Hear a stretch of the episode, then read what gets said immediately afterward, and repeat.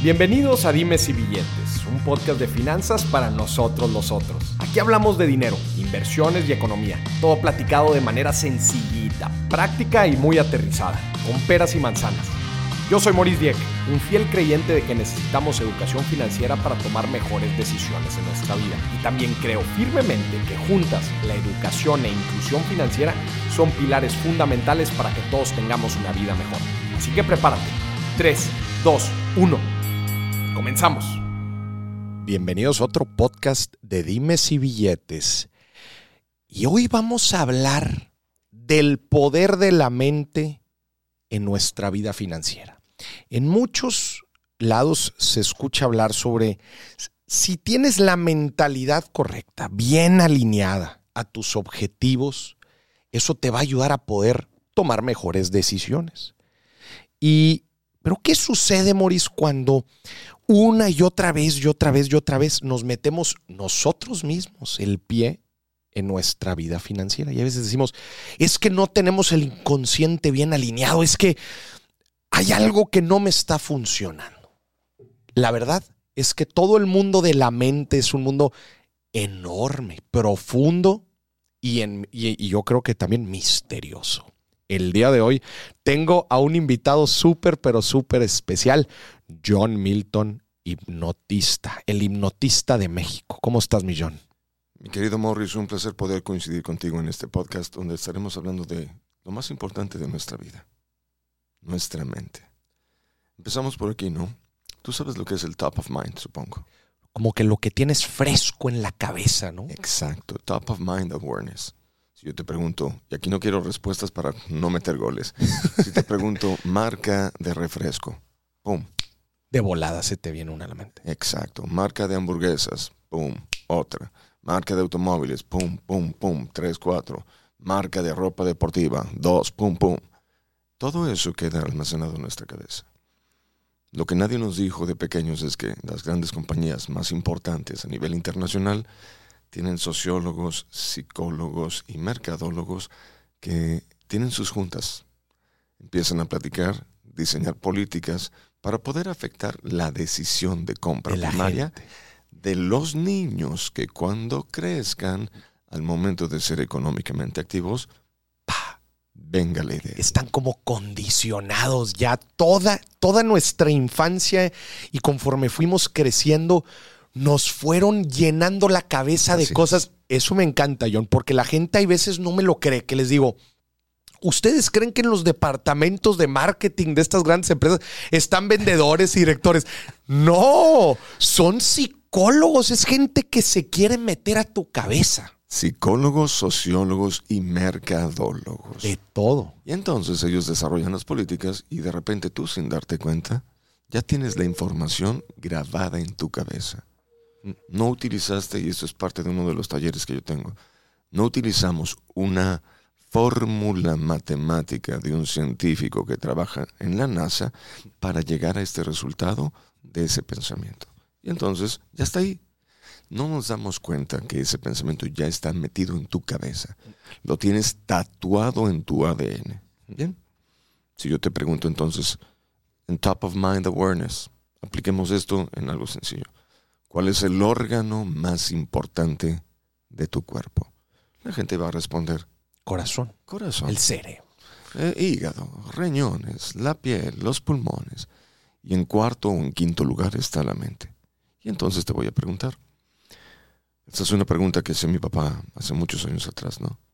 Decía, ¿cuál es el, la parte más importante del automóvil?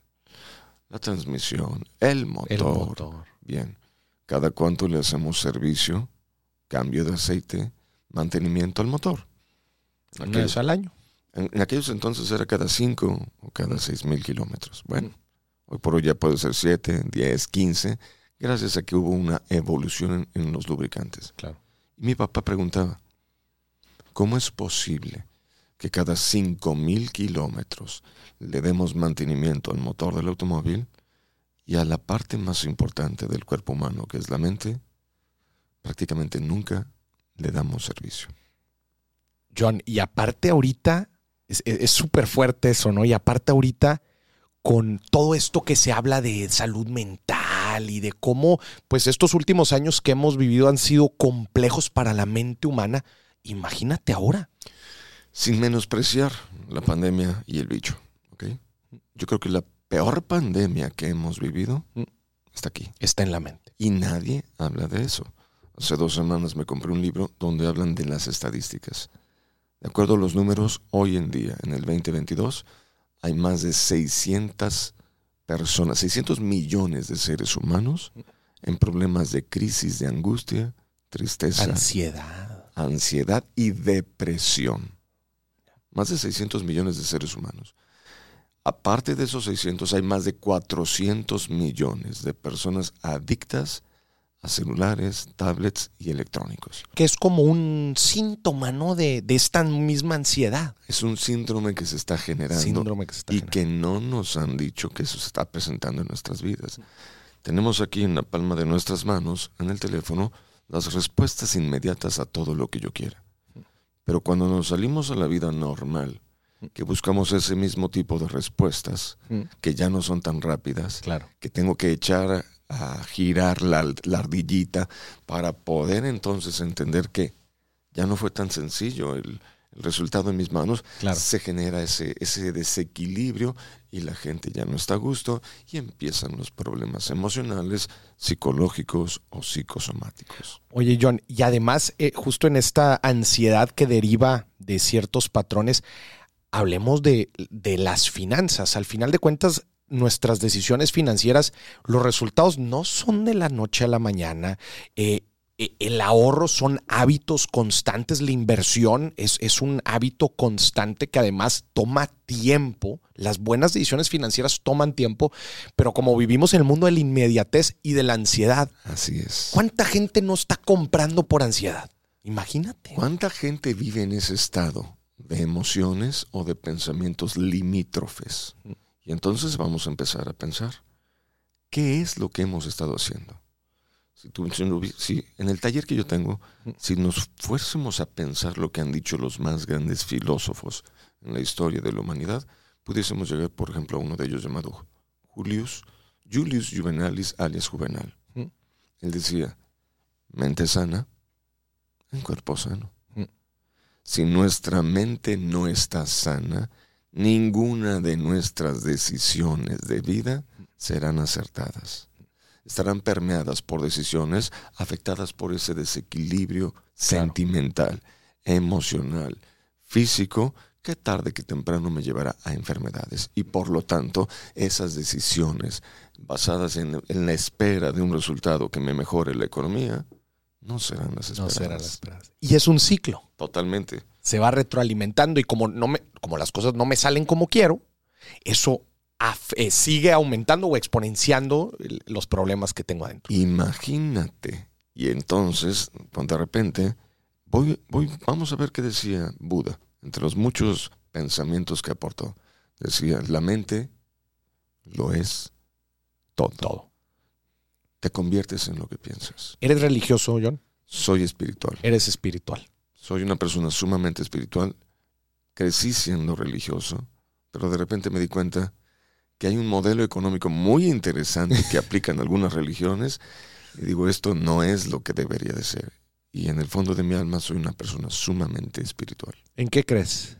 en un Dios todopoderoso, creador del cielo y de la tierra, de todo lo visible y lo invisible. Pero no creo que Dios deba de estar solamente en una iglesia en un templo.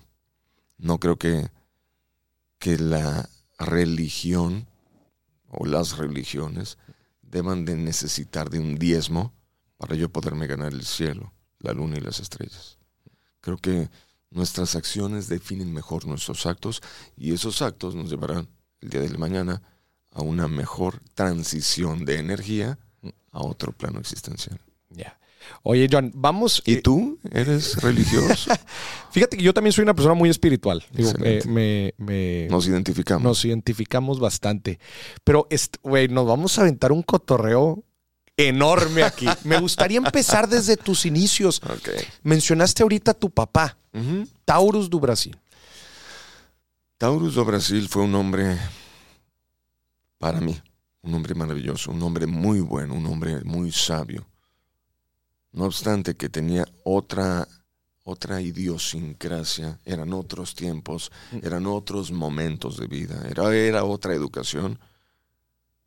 Con las carencias que nos arrojaban en esos momentos, quizá la falta o el exceso de educación, para mí fue un hombre extraordinario, adelantado, ahora sí con una mentalidad de tiburón y un proyecto de vida y una forma de visualizar, de visualizar las cosas, de visualización, adelantado 100, quizá 200 años a su tiempo. Órale.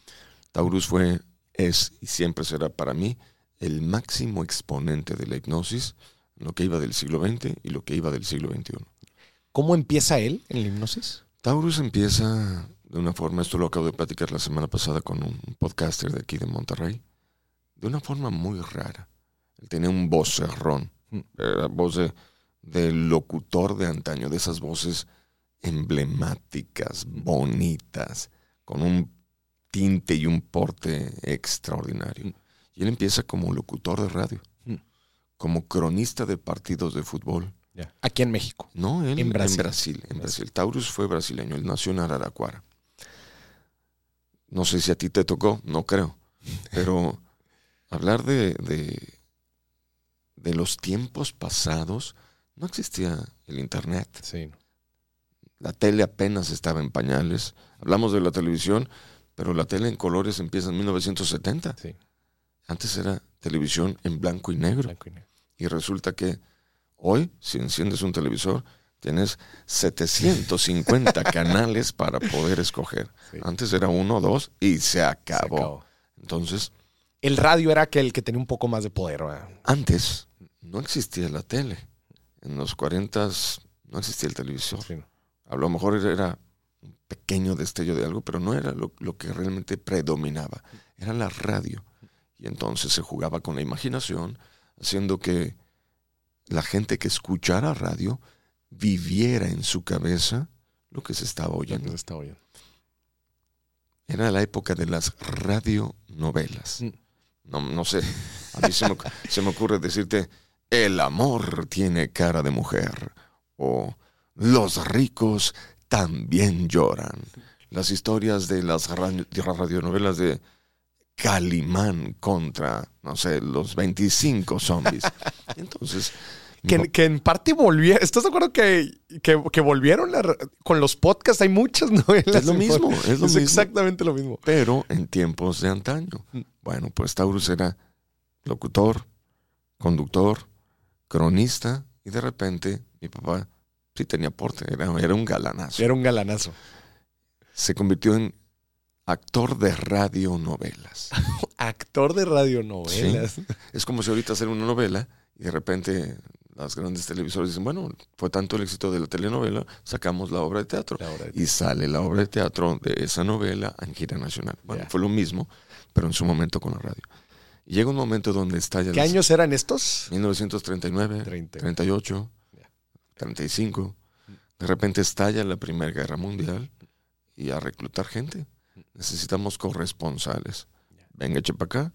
Me vas a Europa para informar. Lo mandaron como informante. Sí, él fue, él fue reclutado y fue para allá. En la segunda, ¿no? 39, eh, Segunda Guerra Mundial. Segunda Guerra Mundial. Él se fue en el 43, 42 mm. para Europa. Él tenía que ser corresponsal de guerra. De guerra. Y de repente se va Mundo Nuevo, el viejo continente, termina su corresponsalía y decide visitar parientes que teníamos por allá. Llega con la familia, es una panadería, así como está aquí, panaderías de no sé qué, grandes, ya te lo sabes. Allá había lo mismo.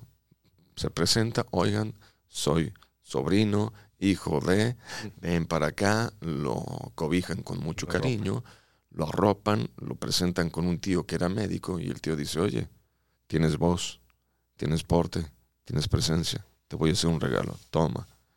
¿Qué es esto? Son libros sobre hipnosis. Órale. ¿Y qué es esto? No es magia, no son poderes, no es brujería, no. Aquí está. Y mi papá empieza a leer. Mientras terminaba toda la, odisea en el viejo continente, sigue leyendo y de ahí regresa a Brasil. Vuelve con su trabajo de galán de radionovelas. Pero ahora hipnotizaba gente. Empieza a jugar con sus compañeros de, de la obra de teatro. Ajá. A ver, ven para acá, relájate, cierra los ojos. Aplicó todo lo que había aprendido. Todo lo que había leído y había aprendido en ese año, o en esos dos años o tres años que estuvo en Europa, y llega acá a Brasil. Al empezar a hacer hipnosis, en una de esas giras, sale la compañía de 10 o 12 o 15 personas que estaban en la interacción de la actuación de la propuesta en escena, se enferman 8 o 10. Tenían el teatro lleno y el empresario dice, oye, o regresamos boletos o ¿por qué no haces algo de lo que yo he visto que haces jugando con tus amigos aquí con el público? No. Vamos. Y dice mi papá, pero ¿y, y, y, y, y si no gusta? Y, y, y, y Empiezan todas estas ideas. todas esas dudas, Dudas. todos esos pensamientos limítrofes, esas conductas de autosabotaje, autosabotaje. esos pensamientos que realmente no me dejan crecer, como lo dirías tú en algún momento, tus activos invisibles. Activos invisibles.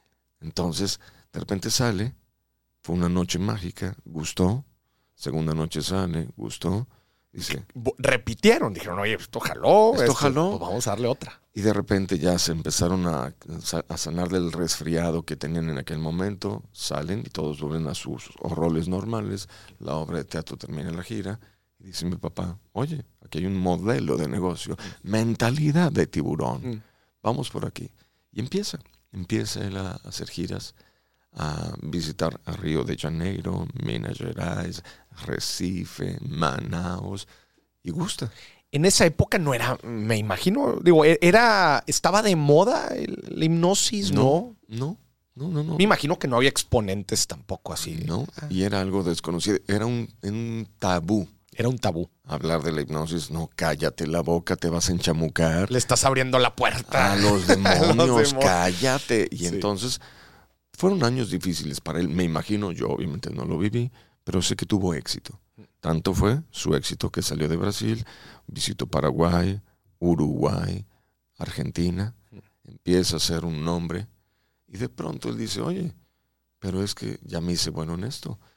Llega a Chile y aparece Don Francisco. Don Francisco presenta Don Mario famoso.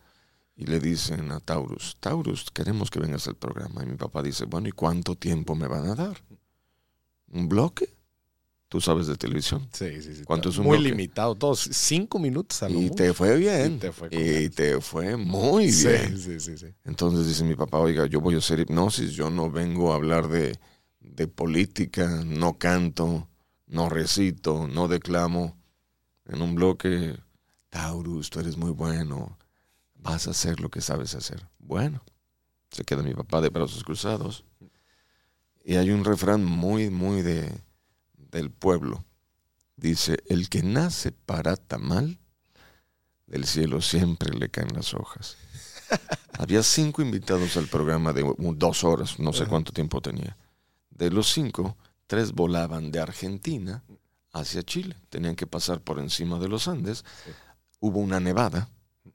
El avión tuvo que regresar y el programa se queda sin contenido. Sin contenido. Otra vez otra señal de Taurus a esto. Entonces, en este momento, le dicen, Taurus, nos quedamos sin programa. ¿Qué pasó? No hay gente, ¿qué vamos a hacer? Dice mi papá, vamos, me suena como que a mucha gente. Sí. Voy a tener que hacer hipnosis. Y a mi papá se le ocurrió, esto fue en 1967, quizás 68. Se le ocurre hacer hipnosis vía televisión. A todo el público. Y sitúate en la escena. Chile, 1967. Todo el país, un solo canal de televisión. Que este programa, el de Don Francisco, presenta, es una bomba, ¿verdad? O sea, es gigante. Imagínate lo que hizo Taurus. Dice, bueno, pues vamos a hacer hipnosis por televisión. Ok. ¿Tú crees que se pueda? No, no creo. Estoy seguro. Si usted se encuentra en su casa, voy a verle al cámara. Si usted se encuentra en casa, cierre los ojos, abra la boca y empiece a respirar de esta forma.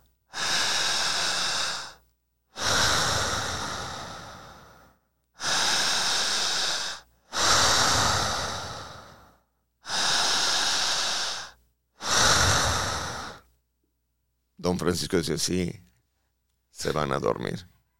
Sí.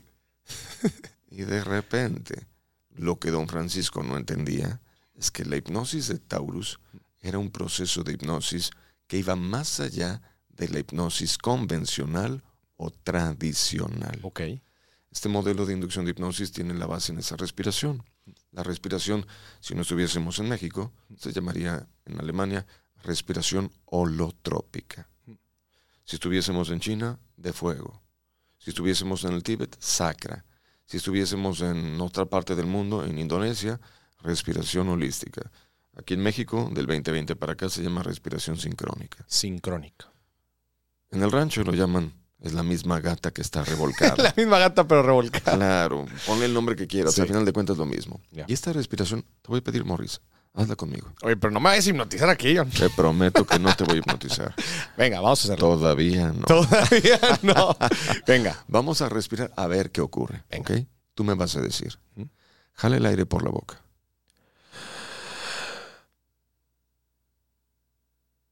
Va, ahí te va. Va de nuez.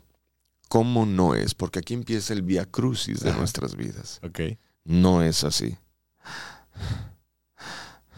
Es más, deja saco mi teléfono. Voy a jalar mi teléfono. Señoras y señores, estamos en un proceso de hipnosis en vivo aquí en Dime si billetes. Bien, ¿Lo hice mal? O sea, así Sí. no se hacía. pero te voy a mostrar. Crono en ceros. Déjale pongo toda la, la luz para que ahí se ve. Ya me, me, me van a hipnotizar. Venga. Yo en tu lugar no tendría miedo. Estaría aterrorizado. No. No, hombre. Lo bueno es que estamos grabando. Ahí te va. Venga. ¿Cómo no es? Porque aquí está el problema más grave de la hipnosis general. Ok. No es así. Tengo un amigo en Monterrey que es muy divertido y muy campechano que dice, eso no sirve para nada. Para nada es para nada. Ok, no sirve para nada. No es. Tampoco es. No, No sirve para nada. Tampoco. Y tampoco es. Tampoco. Tampoco. Hay una palabra que se llama propiocepción. Ok. La propiocepción, la propiocepción es solo yo. Mm. Si yo cierro mis ojos, sé dónde tengo mi nariz, o dónde tengo mi boca, Mm. o dónde tengo mi barba partida, margaritas, Mm. pectorales, hombro, codo del otro brazo, una rodilla, otra rodilla, ombligo y cualquier parte de mi cuerpo. Ajá. Eso es inherente a todo ser humano. Es la percepción que tengo de mi propio organismo. Sí. En propiocepción tendré yo que aplicar ese, ese término, ese tecnicismo dominguero, Mm. para entender cómo debo yo de respirar. Ok. Tiene que hacerse lenta, larga Mm. y súper profunda, Ok. brindándole a esta respiración un tiempo y una profundidad. Tiene que hacerse así. De descanso. De descanso. de amor, un acto de amor. Es como, como si estuviese llorando ver a mi mamá o a mi papá, o a mi esposa, o a mis hijos. Tengo meses de no verlos. Y e- extraño ese, ese abrazo cálido. Es así como tengo que hacerlo. ¿Cómo tengo que hacerlo? Como una especie de suspiro de mucho amor. Ya. Sígueme. Vamos a hacer. Oye, lo que no sabe John es que nada más con su pura voz ya me estoy hipnotizando, ya me siento medio. Relájese. Ahí va.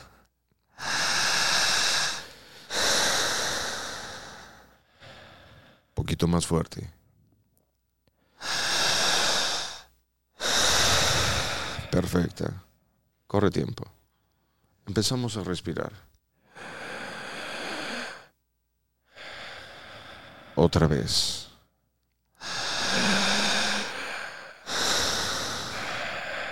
Otra vez.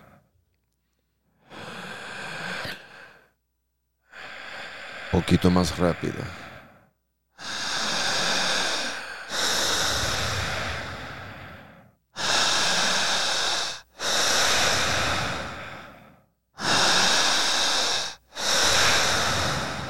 Sigue. Quienes están observando el podcast, sigan respirando. Fuerte.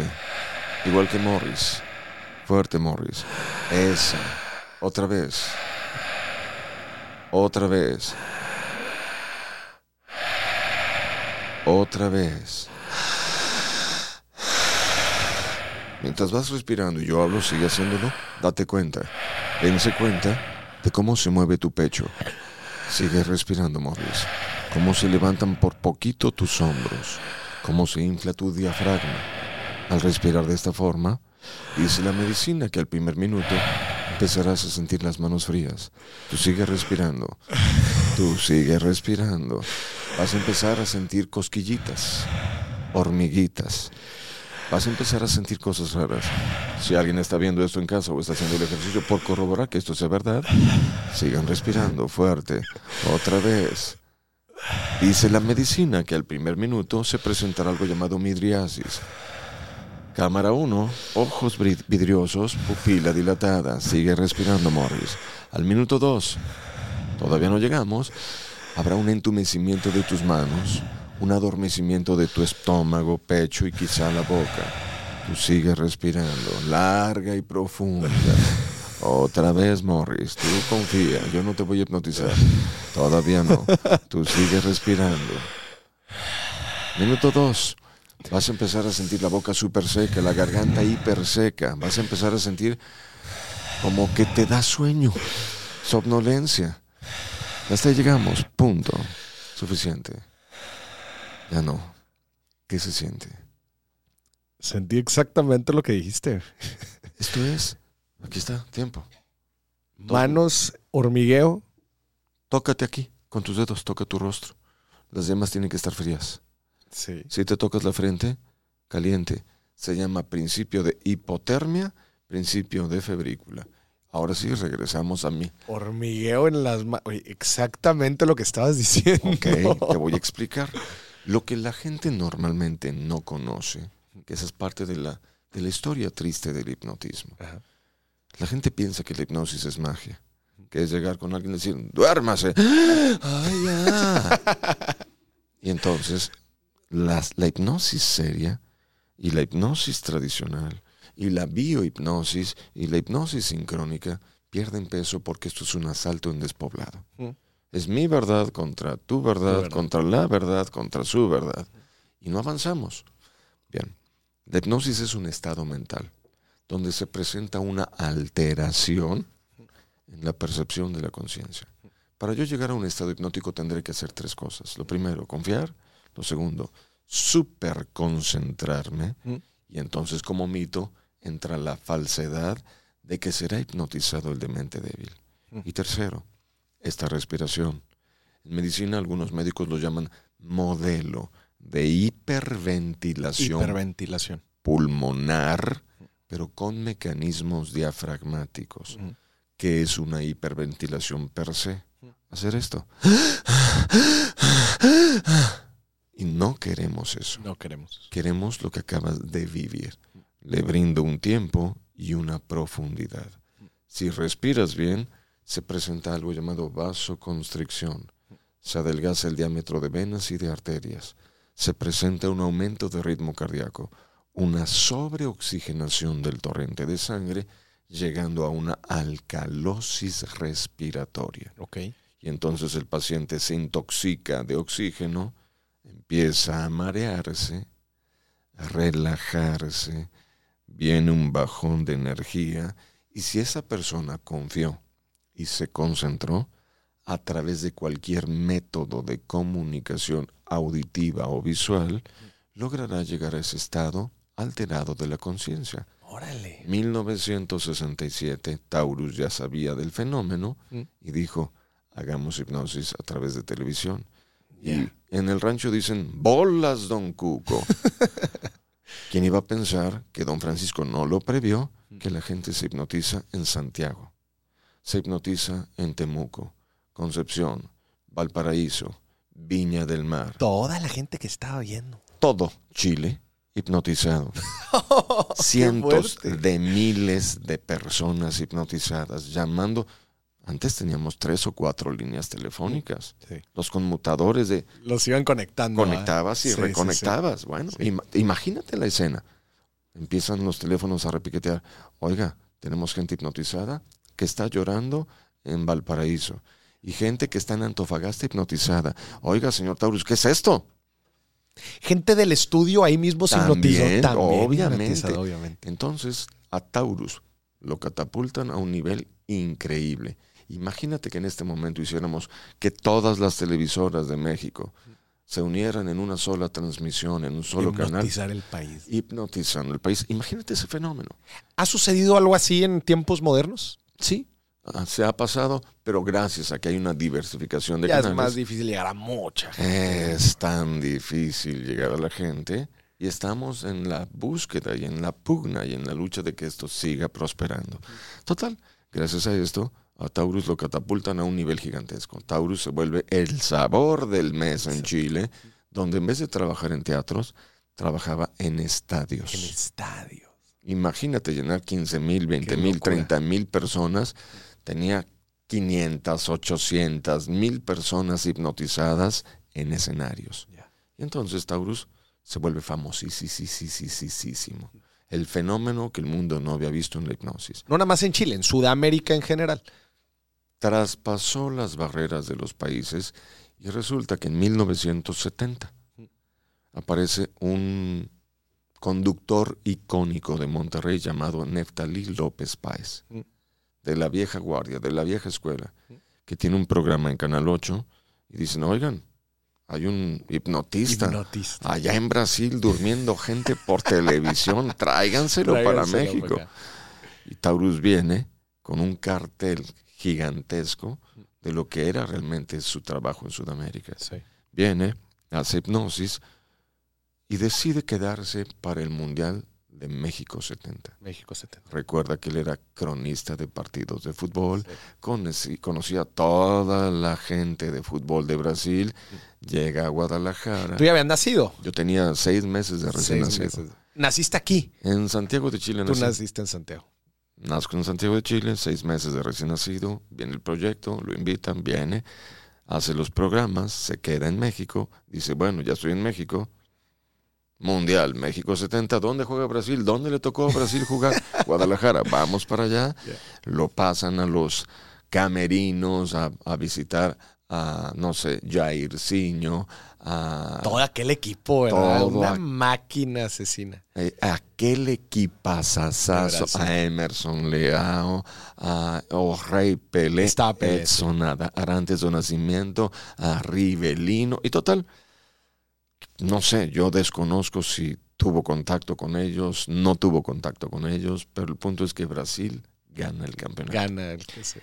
Entonces México recibe con brazos abiertos, cobijando a todo lo que significaba Brasil, y Taurus decide empezar a hacer giras en, en México. Mm.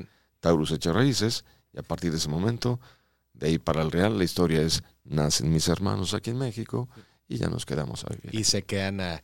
Y él, eh, o sea, a ti cuando te empieza a interesar la, la- la hipnosis, él, él te, te apoyó en un inicio, te introdujo a todo este mundo. ¿Cómo fue esa transición? La transición fue muy bonita. En mi casa, Taurus famoso, Taurus famoso en Ciudad de México, en Monterrey, Guadalajara, yo estudiante, normal. ¿Estudiaste carrera? Sí, ¿Qué estudiaste? soy licenciado en Administración de Empresas, Administración de área Empresas. Mercadotecnia, egresado de la H, Universidad Panamericana de Guadalajara, Órale. perteneciente al IPADE. Ya. Oye, qué, qué- qué interesante. O sea, tú, tú viste la parte como de aplicar negocio, ¿no? De toda la mercadotecnia. Qué chido. Y además toda esta parte muy de esencia de, de- de tu papá. No, hombre, pues me imagino ahí la, la liga que pudiste haber hecho muy fuerte. Cuando yo era niño, yo era el maestro de ceremonias de los eventos. Yo estudié, yo soy, eh, mi papá nos dio la oportunidad de estudiar en los mejores colegios de México. Yo estudié en el American School Foundation de Guadalajara. Ya. Y en el American resulta que yo era el maestro de ceremonias. Ya. Me metía, oye mamá, necesito una ropa, soy maestro de Sí. ceremonias. ¿Vamos a comprarte ropa o qué? No, me voy a poner el traje blanco de papá. De mi papá. Y salía yo así. Hola, hola amigos. Entonces, me gustaba ser el centro de atención, me llamaba mucho la atención estar en el centro del escenario, en los reflectores, pero llegó un momento de mi vida donde permearon mis emociones y mis pensamientos empresarios de pensamientos limítrofes, Ok. de conductas limitantes. Para los que no saben, una conducta limitante es un pensamiento negativo que yo doy por hecho en mi cabeza y que me va coartando mi existir. Te va encaminando a que tomes. encasilla. Te encasilla. en, en pensamientos que simplemente no son ciertos, pero yo los creí. Sí. Volvemos a filosofía. Si lo crees, lo creas. Lo creas. Aristóteles decía, somos el producto de la repetición de nuestras acciones. Por lo tanto, la excelencia no es un acto de la casualidad, es un hábito. Un hábito. Lo dicen desde hace cientos Sí. de miles de años. Nada más que no nos gusta leer. No nos gusta leer. Y aquellos quienes no les gusta la lectura estarán condenados a seguir cometiendo los mismos errores que se han cometido toda la vida. Total. Me van permeando la mente de pensamientos limitantes como la Ejemplo inseguridad, de qué? la incertidumbre. Oye, pero tú no eres carita como tu papá. Tu papá tiene un hoyito, tú no tienes tan marcada la barba partida. O sea, desde esas cositas así. Oye, pero tú eres chubby, no estás hecho un dandy. ¿No te da miedo que a la gente no le guste lo que tú vayas a hacer? ¿No tienes miedo de regarla? Oye, ¿y si te equivocas? ¿Y si fallas? ¿Y si no la armas? Y todo eso se lo dices a un niño de 12 años, Sí, claro. de 10 años. Oye, cargar con el nombre de Taurus do Brasil Claro, a tus pesado. espaldas es muy pesado. Sí. Imagínate que lo que tú hagas eche por tierra toda la trayectoria de tu papá. Sí. ¿Dónde va a quedar el nombre de la familia? Y de repente te vas achicopalando, te vas convirtiendo en un ratoncito. Y llega un momento donde dije, ¿tienen toda la razón? No, necesito esto para mi vida. Mejor me dedico a jugar fútbol, que soy muy bueno en ello. mejor me dedico a estudiar y mejor y mejor y mejor. Y Eso por ahí de cuando tenías 12 años. 10, 12 años. Cuando empezabas a trazar tu camino profesional. Visualizar Ah, tu sí. camino profesional. Y que, que realmente nunca, nunca yo lo veía como tal. Yo me- iba a la escuela, me divertía, iba a estudiar y, y me la pasaba en la chorcha con mis amigos y la diversión, ¿no? Llega un momento de mi vida donde me empiezan a preguntar, oye, ¿y tú también sabes hipnotizar? Oye, sí. Adelante. eh, tu padre los hipnotizaba ahí en la casa, o sea, era algo que llevaba más allá de, un, de su carrera profesional, que Te platico, Morris. Aquí hay un error en, en la semántica. La hipnosis no es un verbo, es un sustantivo. No, el hipnotista no hipnotiza a. Es al revés. Te da conocimiento y el que entra en un estado hipnótico eres tú. Ya. Así de sencillo. Yo quería entrar en estado hipnótico cuando era niño. Entré en estado de hipnosis profunda porque tampoco es esto, no es Sí, no es un botón así, listo, vámonos. encendido y apagado, on, off. Mm. Hay diferentes niveles de profundidad. Mm. De repente, yo dije, hoy me quiero dormir porque yo quiero sacar buenas calificaciones, porque mi papá dice que el que se hipnotiza va a sacar buenos grados académicos. papá, no me estoy durmiendo. Para ser hipnotizado, usted tiene que hacer tres cosas, decía papá. Lo primero, querer. Nadie será hipnotizado en contra de su propia voluntad. Mucha gente cree eso, entonces no. No, no, no. No, es de que, no, no. es que me- estaba en no sé dónde y alguien me hipnotizó y no. No, esas son pamplinas, patrañas y tonterías. Primero confío. Segundo, vuelvo una segunda noche. Papá, quiero dormirme y no lo puedo lograr. Concéntrese. Deje la mente en blanco. Utilice su capacidad intelectual para enfocar sus pensamientos en dejar la mente en blanco, En blanco. que significa ver negro. En tu mente ver negro. Nada más ves negro. Nada más. Y de repente, tercera noche. Papá, no me duermo. Bueno, ¿qué tiene usted en la cabeza? Es que quiero, pero no lo logro. ¿Cómo su respiración? Zapper. A ver, piense. Para poder llegar a una hipnosis profunda, Mm. necesitamos de una alcalosis respiratoria. Mm. Escuche, entienda y capte su propia respiración. Y ahí empecé. Ok, ¿cómo es? Como un suspiro.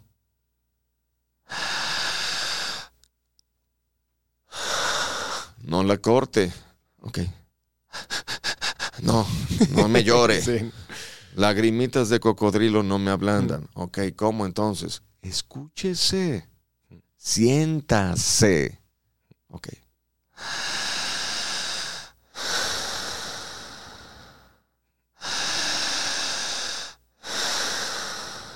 Y de repente, "Me- ah, papá, me estoy entumiendo. Eso Es es. justamente lo que tiene que pasar. Es normal. Otro zape. Sí, es normal, caray. Bueno, y total que un día respiré, ¡pac! Caí. Cuando la gente se hipnotiza profundamente, el primer estado se llama rapport. Ujú. Quiero, me dejo, accedo, me presto.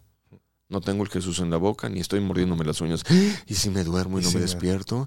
¿Y si me duermo y suelto la sopa? ¿Y si me duermo, oh my God, y salgo del closet? Ya salgan, hombre. ya, Next, a lo que sigue. No pasa nada. Bien. Si la gente quiere ser hipnotizada, se llama rapport. Segundo estado, se llama letárgico. Ok. Me entumí, me mareo, me voy enfriando de las manos y empiezo a sentir sueño. Ok. Tercer estado se llama vigilia. Ay, me estoy durmiendo. Me estoy durmiendo. Ok. ¿Te suena conocida la historia? Sí, sí, claro. Ay, ay. Yo llegué ahí entre el 2 y el 3. Exacto. Sé que me estoy quedando dormido, pero todavía decido Estar aquí. anclarme a la realidad. A la realidad. Sí. Muy bien. Cuarto estado. ¡Pum! Caí. En un estado mental donde se presenta un fenómeno llamado somnambulismo. Ok. Primer estado, la gente balbucea. Segundo estado, la gente platica. Tercer estado, la gente se mueve. Cuarto estado, la gente abre los ojos y sigue dormida o hipnotizada. Ya. Y hay un quinto nivel llamado estado cataléptico, donde dicen los expertos en el área de las neurociencias. Si yo pude llegar a esta parte tan profunda de mi subconsciente, se abre la cajita de Pandora para recibir palabras, frases, ideas, mensajes llamados hipnoterapia o recodificación neuronal. Y en ese estado hipnótico se depositarán mensajes para mejorar en la escuela, para adelgazar con rapidez, para tener una mentalidad de tiburón, más creativo, innovando, dirigiendo los pensamientos de forma proactiva en yo alcanzar tal o cual meta que me trace en la vida. En, esa, en ese punto, o sea, como dices, está abierta la caja de, la caja de Pandora. O sea, ahí estás, eh, tu inconsciente está abierto a que le puedas introducir todo este tipo de mensajes, puedas modificar. Es una gran pregunta que yo tengo. O sea, ¿qué tan maleable es el, moldeable es el inconsciente? Vamos por partes. Ya me preguntaste algo que va en la cuarta temporada. En la cuarta temporada. Bien. Cuando la gente logra llegar a ese estado hipnótico Mm. profundo, se abre y se- hace cuenta que es una tábula rasa, Ok. una tabla lisa, donde el hipnoterapeuta tomará un lápiz, un cincel Un cincel. y va a empezar a esculpir. A partir de este momento, bla, bla, bla, Mm. chalala, chalala, chalala. Y en este instante la persona quien está en estado hipnótico recibe esos mensajes que le van a permitir convertirse en la mejor versión de sí misma. Ya. Lo vamos a catapultar a que la persona desarrolle capacidades, Mm. habilidades o destrezas que le permitan tener una ventaja sobre los demás que estamos en la misma área. John, a ver, nada más para ver si sí te estoy siguiendo bien, porque hasta ahorita los primeros tres pasos que dijiste, ¿cuál es la diferencia con simplemente quedarte dormido? Muy sencillo. Cuando te quedas dormido, no te oxigenas de esta forma. Ok. Al oxigenarte, bombardeamos de oxígeno tu parte cerebral, se desfasa la conciencia queda alerta el subconsciente. Ya, esa es la única diferencia entre quedarte dormido y estar en un estado este hipnótico. proceso. En este proceso. En este proceso, porque hay cientos de miles de Sí, procesos sí, que nunca pierdes conciencia, que Ya. siempre estás alerta. Siempre estás alerta. Y al estar alerta, trabaja tu psique, trabaja tu libertad, tu libre albedrío que te permite hacer o no hacer de acuerdo a lo que tú quieras hacer en la vida. Aquí no. Aquí, Aquí sí perdiste. ox- oxigenas lo suficiente y estás Caíste. entras en un estado. Yo me hipnotizo, vamos a esa historia para poder finiquitar ese punto. Me hipnotizo, seguramente, bueno, para bien o para mal, en ese estado sacamos el cobre, Tipo. el alter ego, el otro yo, el id o el naco que ronda los pasillos de tu cabeza, Ya. que para efectos de una presentación lúdica o artística es una bomba de alegría porque la gente se descosa. Se desco. Sacas lo que nadie sabe que ronda los pasillos de tu cabecita. Ya. Y de repente, el refrán te va a decir, nosotros podemos salir del barrio, pero el barrio, El barrio no. jamás saldrá de uno. Sí. Pi, pi, pi, pi, pi. Bueno, imagínate en una propuesta o en una escena, No, hombre, pues. sí, es fiesta y algarabía. Sí. Por eso son tan divertidos los eventos de hipnosis. Ya. Ahí se quitan las máscaras la gente y saca su verdadero, ¿no? Lo que trae adentro. Sacamos el fuá, El fu- el fuá total. Bueno, no te puedo platicar. Me viene a la, ma- a la cabeza ayer por la noche en la presentación, se hipnotiza un tipo que dije yo, Ayer tuviste, ayer en la noche tuviste. Sí, tengo presentaciones aquí en Monterrey ahorita. Eh, dije, ¿qué va a hacer con 100 mil dólares? Me dice una mujer, yo me quiero operar. ¿Qué se quiere operar? Lo que sea, pero me quiero operar. Ok. ¿Y usted? No, pues yo sí me quiero hacer la lipo. Aquí tenemos al doctor Ricardo Martínez. Oye, doctor, hazme un descuentillo, ¿no? Ok. Y acá, ¿qué? Yo me quiero comprar un carro. Y usted, yo quiero hacer lo otro. Y yo con un hombre dice, yo me quiero comprar cuatro casillas de esas chiquitillas de Infonavit. ¿Para qué? Para que ya se salgan de la casa mis cuatro hijos que están de talegones en el No. hogar. Y entonces, Atacado, imagínate, fue una, fue una noche muy divertida. Sí. Bueno, seguro yo debo de haber sido una bala perdida Mm. porque de repente me despierto, salgo del estado hipnótico, yo sentado en las piernas de papá pero acostado. Mm. Hay, una, hay un ejercicio que se llama catalepsia. La catalepsia es, se acuesta una persona entre dos puntos de apoyo, nuca y tobillos, y la persona tiene que arquearse hacia arriba, boca arriba, yendo en contra de la fuerza de la misma De la gravedad. gravedad. Bueno, en este ejercicio llamado catalepsia, se le pide al paciente hipnotizado que levante una pierna y que la columna vertebral quede arqueada, sostenida solamente por un pie. Por un pie. Eso lo hicieron conmigo. Normalmente se hace la demostración para que cuando hay dudas de que alguien se está Haciendo. el dormido, Sí, sí, sí. pues ahí ya no puedes hacerte el dormido porque no lo puedes fingir. Claro. Bueno, lo hicieron conmigo, me levanto yo, vuelto a ver a papá y ya. Termina la presentación, comúnmente llamado como un show. Del teatro al hotel, mi mamá a regañar a mi papá. ¿Cómo se te ocurre? Pusiste en riesgo a tu propio hijo, sangre de tu propia sangre. ¿Qué pasa si se te cae? Se puede romper la columna vertebral, se va a quedar con esta discapacidad para siempre. Yo, ¿qué hice? ¿Qué está pasando? Ya no, no, ya no quiero hipnotizarme. ¿Cómo que me voy a quedar inválido? No, no, no, no, no, no, no, no. Y en ese momento me alejé de la hipnosis. Siempre fui buen estudiante. Tenías que los 12 años. Tenía- esto es- Debo de haber tenido nueve años, diez años Ya, de edad, quizá chiquillo. ocho años. Y de repente pasan los años. Pues eso te asustó. Me asustó. Dije, no, yo no quiero. ¿Para qué? ¿Para qué? ¿Para qué le entro? ¿Para qué le entro? A los 16, 17 años andaba de novio. Mm. Hoy lo llaman la gente, está de quedante. De quedante. Ahí en Guadalajara. En Guadalajara estás de quedante. Y aquí también en Monterrey, ¿no? Aquí en San Sí. Pedro. Y de pronto, la muchacha con quien yo andaba se fue de vacaciones a Puerto Vallarta y cuentan las malas lenguas que hubo un desliz o un percance con otra persona. Híjole, te puso el cuerno. Dicen, a mí no me consta. Ojos que no ven, corazón Sí. que no siente. Híjole, ya sé para dónde vas. Yo dije, ¿Qué? solo un tonto que ya tiene esta herramienta no la aplica. Yo no, No. quiero sufrir. ¿Para qué? Sí, claro. Yo me lo voy a brincar este duelo. Hello. En ese momento empiezo.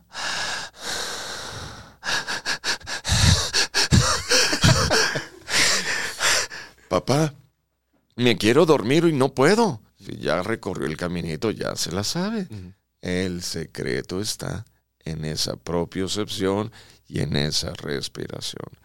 Respire bien. Ok, segunda noche.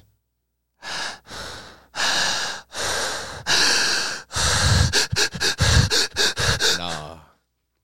Recordemos, mediante este estado hipnótico aflora el otro yo, el subconsciente o todo lo que traigas allá adentro. Yo no quería sufrir y empezaba a sufrir. Sí. Dije, basta. El secreto está en la respiración.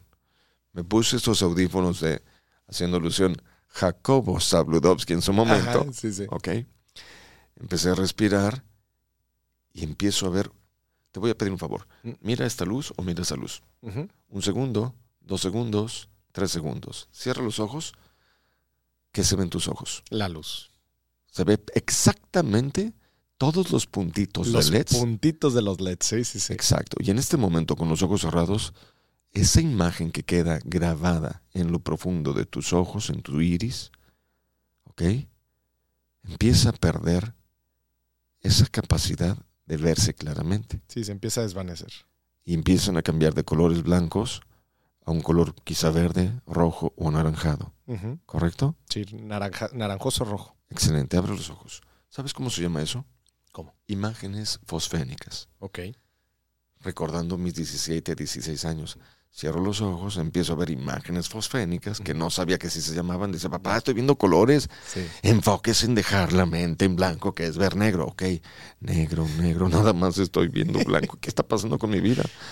Y yo empezaba y dije, ya sé, voy a imaginarme ver telones negros, como los que se cierran en el En el teatro teatro. o los que caen de esos muy bonitos. Pero van a tener una textura aterciopelada. Y en mi imaginación me acercaba a ver eso negro.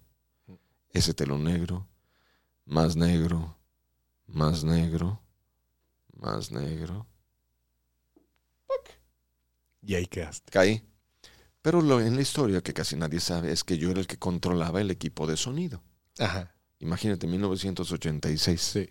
Tú- en las presentaciones de tu papá, tú controlabas el equipo. Yo era el DJ. El DJ. el DJ de esos momentos. Pero en aquel instante la tecnología no era de discos, eran cassettes Cintas. o LPs. O la- Las ya, cintas. Las cintas. ok.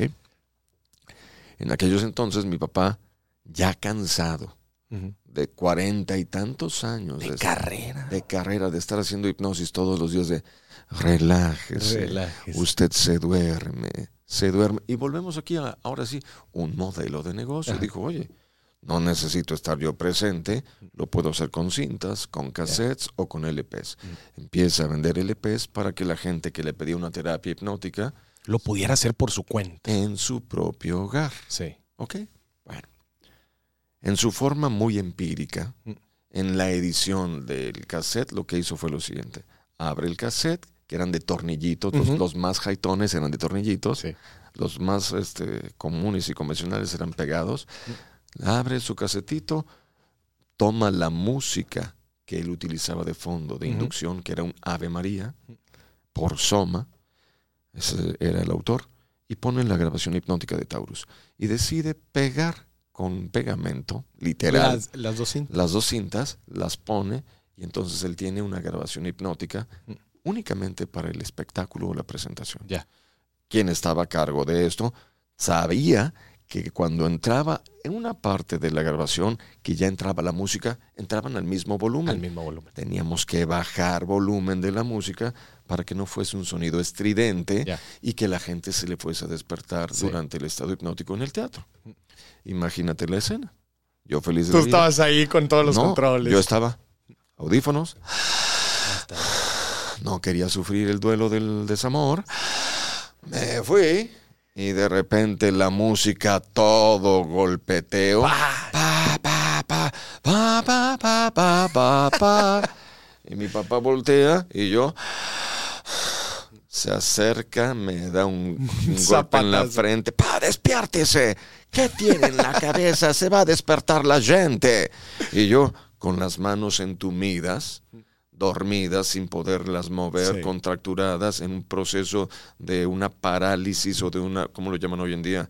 Se llama, bueno, una parálisis, corporal Parálisis corporal. por el exceso de oxígeno en una falta de circulación porque estaba respirando muy rápido. Sí. Una parestesia se llama. Parece Bueno, en este momento yo no me podía mover, entumido al 100%. Y mi Tenía- papá, Tienes que bajar el volumen. el volumen de un- una grabadora Sanyo Sí. de dos bocinitas y un casetito. Entonces mi papá, para que no fuese a despertarse el público que estaba en la sala del teatro, Mm. dice, duérmase. Y yo, Volví a caer. Y mi papá voltea, se acerca, me da una patada en el asiento. ¡Pa! ¡Despiértese, caray! ¡Ya! ¡Póngase vivo! No me puedo mover. Yo, "Estoy dormido. Baja el volumen. Con los dedos chuecos, meto dedos así. Aquí está el botón. Con estos dos dedos enchufo. Muevo, me quito los audífonos. Y en ese momento empiezo a pasar saliva, pasar, tomar agua. Y entendí una vez más, en carne propia, dónde está el secreto de la hipnosis. Y a partir de ese momento, no sufrimiento, ¿En dónde estaba el secreto de la hipnosis? en la respiración. Respiración. ¿Qué, qué era lo que estabas buscando relacionado con, con tu pareja? O sea, eh, por un proceso de hipnosis buscas dejar de sufrir. Dejar de estar pensando en el sufrimiento por la pérdida Por o la- la, la situación donde me habían puesto el cuerno. Pero, pero pues en general, o sea, te, te hipnotizaste y, y cómo y desapareció. brinqué el, el proceso del duelo. Para la semana yo ya tenía otras amigas, otras amistades. Brincaste el proceso del duelo en, en tu... Adiós sufrimiento.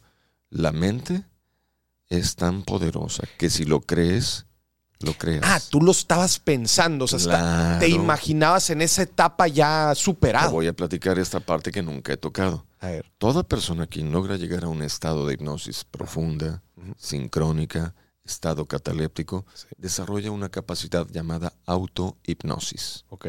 ¿Qué es la autohipnosis?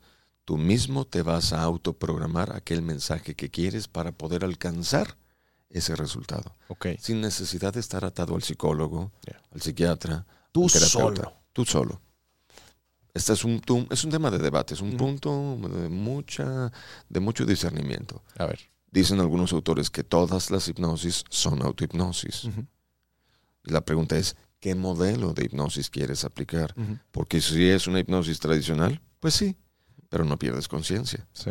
Y entonces, si estás consciente, ¿qué tanto es hipnosis y qué tanto es imaginación o tu necesidad de querer participar del proceso y obtener resultados. Que eh, hasta puede pasar como misma visualización. y- Así es. Ya. Bueno, regresamos entonces acá. Yo entré, superé el problema y fui feliz por la vida. Dijiste, ¿qué es esto? ¿Qué poder? Ahora sí, venga, chepa acá. Llega el momento y esta es una historia rapidita. De repente Taurus es atacado por otras marcas de hipnosis que vinieron a demeritar los procesos de inducción Ok. de hipnosis de verdad. Digo, con otros, con otras metodologías, con otros. Así platicar, así rapidito, Morris. De repente le dijeron, Taurus, ven con Raúl Velasco. Y Taurus dice, ok, ¿Quién eh, siempre en domingo, no? en siempre en domingo. Siempre. O sea, imagínate. Sí. También era, era el, ¿no? U- Una especie de, este... Don lo- Francisco. Don Francisco acá en México, y igual, un... 70s, Super público. 80s, 90s. Sí. Y era, Lo que se veía en domingo. era lo único que, que Lo podía- Y solamente se presentaban los mejores en su género. Sí. Y entonces dicen, ven Taurus, te vamos a invitar. Mi papá dice, ¿qué me van a dar? Fama y fortuna. Famoso ya soy. Conozco más de 50 países. Soy el único hipnotista a nivel mundial mencionado en una tesis doctoral de hipnosis clínica aplicada en la Universidad de la Sorbona de París. Qué fuerte. Hay no más. Sí. Famoso ya ¿Qué soy. me vas a dar? ¿Otra vez? Fortuna. Fortuna ya coseché. Bendito Dios. No me sobra el dinero, pero tampoco Pero me no falta. Mira, Taurus, si no vienes, te vamos a traer otras marcas. De plano lo amenazaron. Ah, sí. Y entonces mi papá dijo, traigan a quien quieran. Trajeron a otras marcas.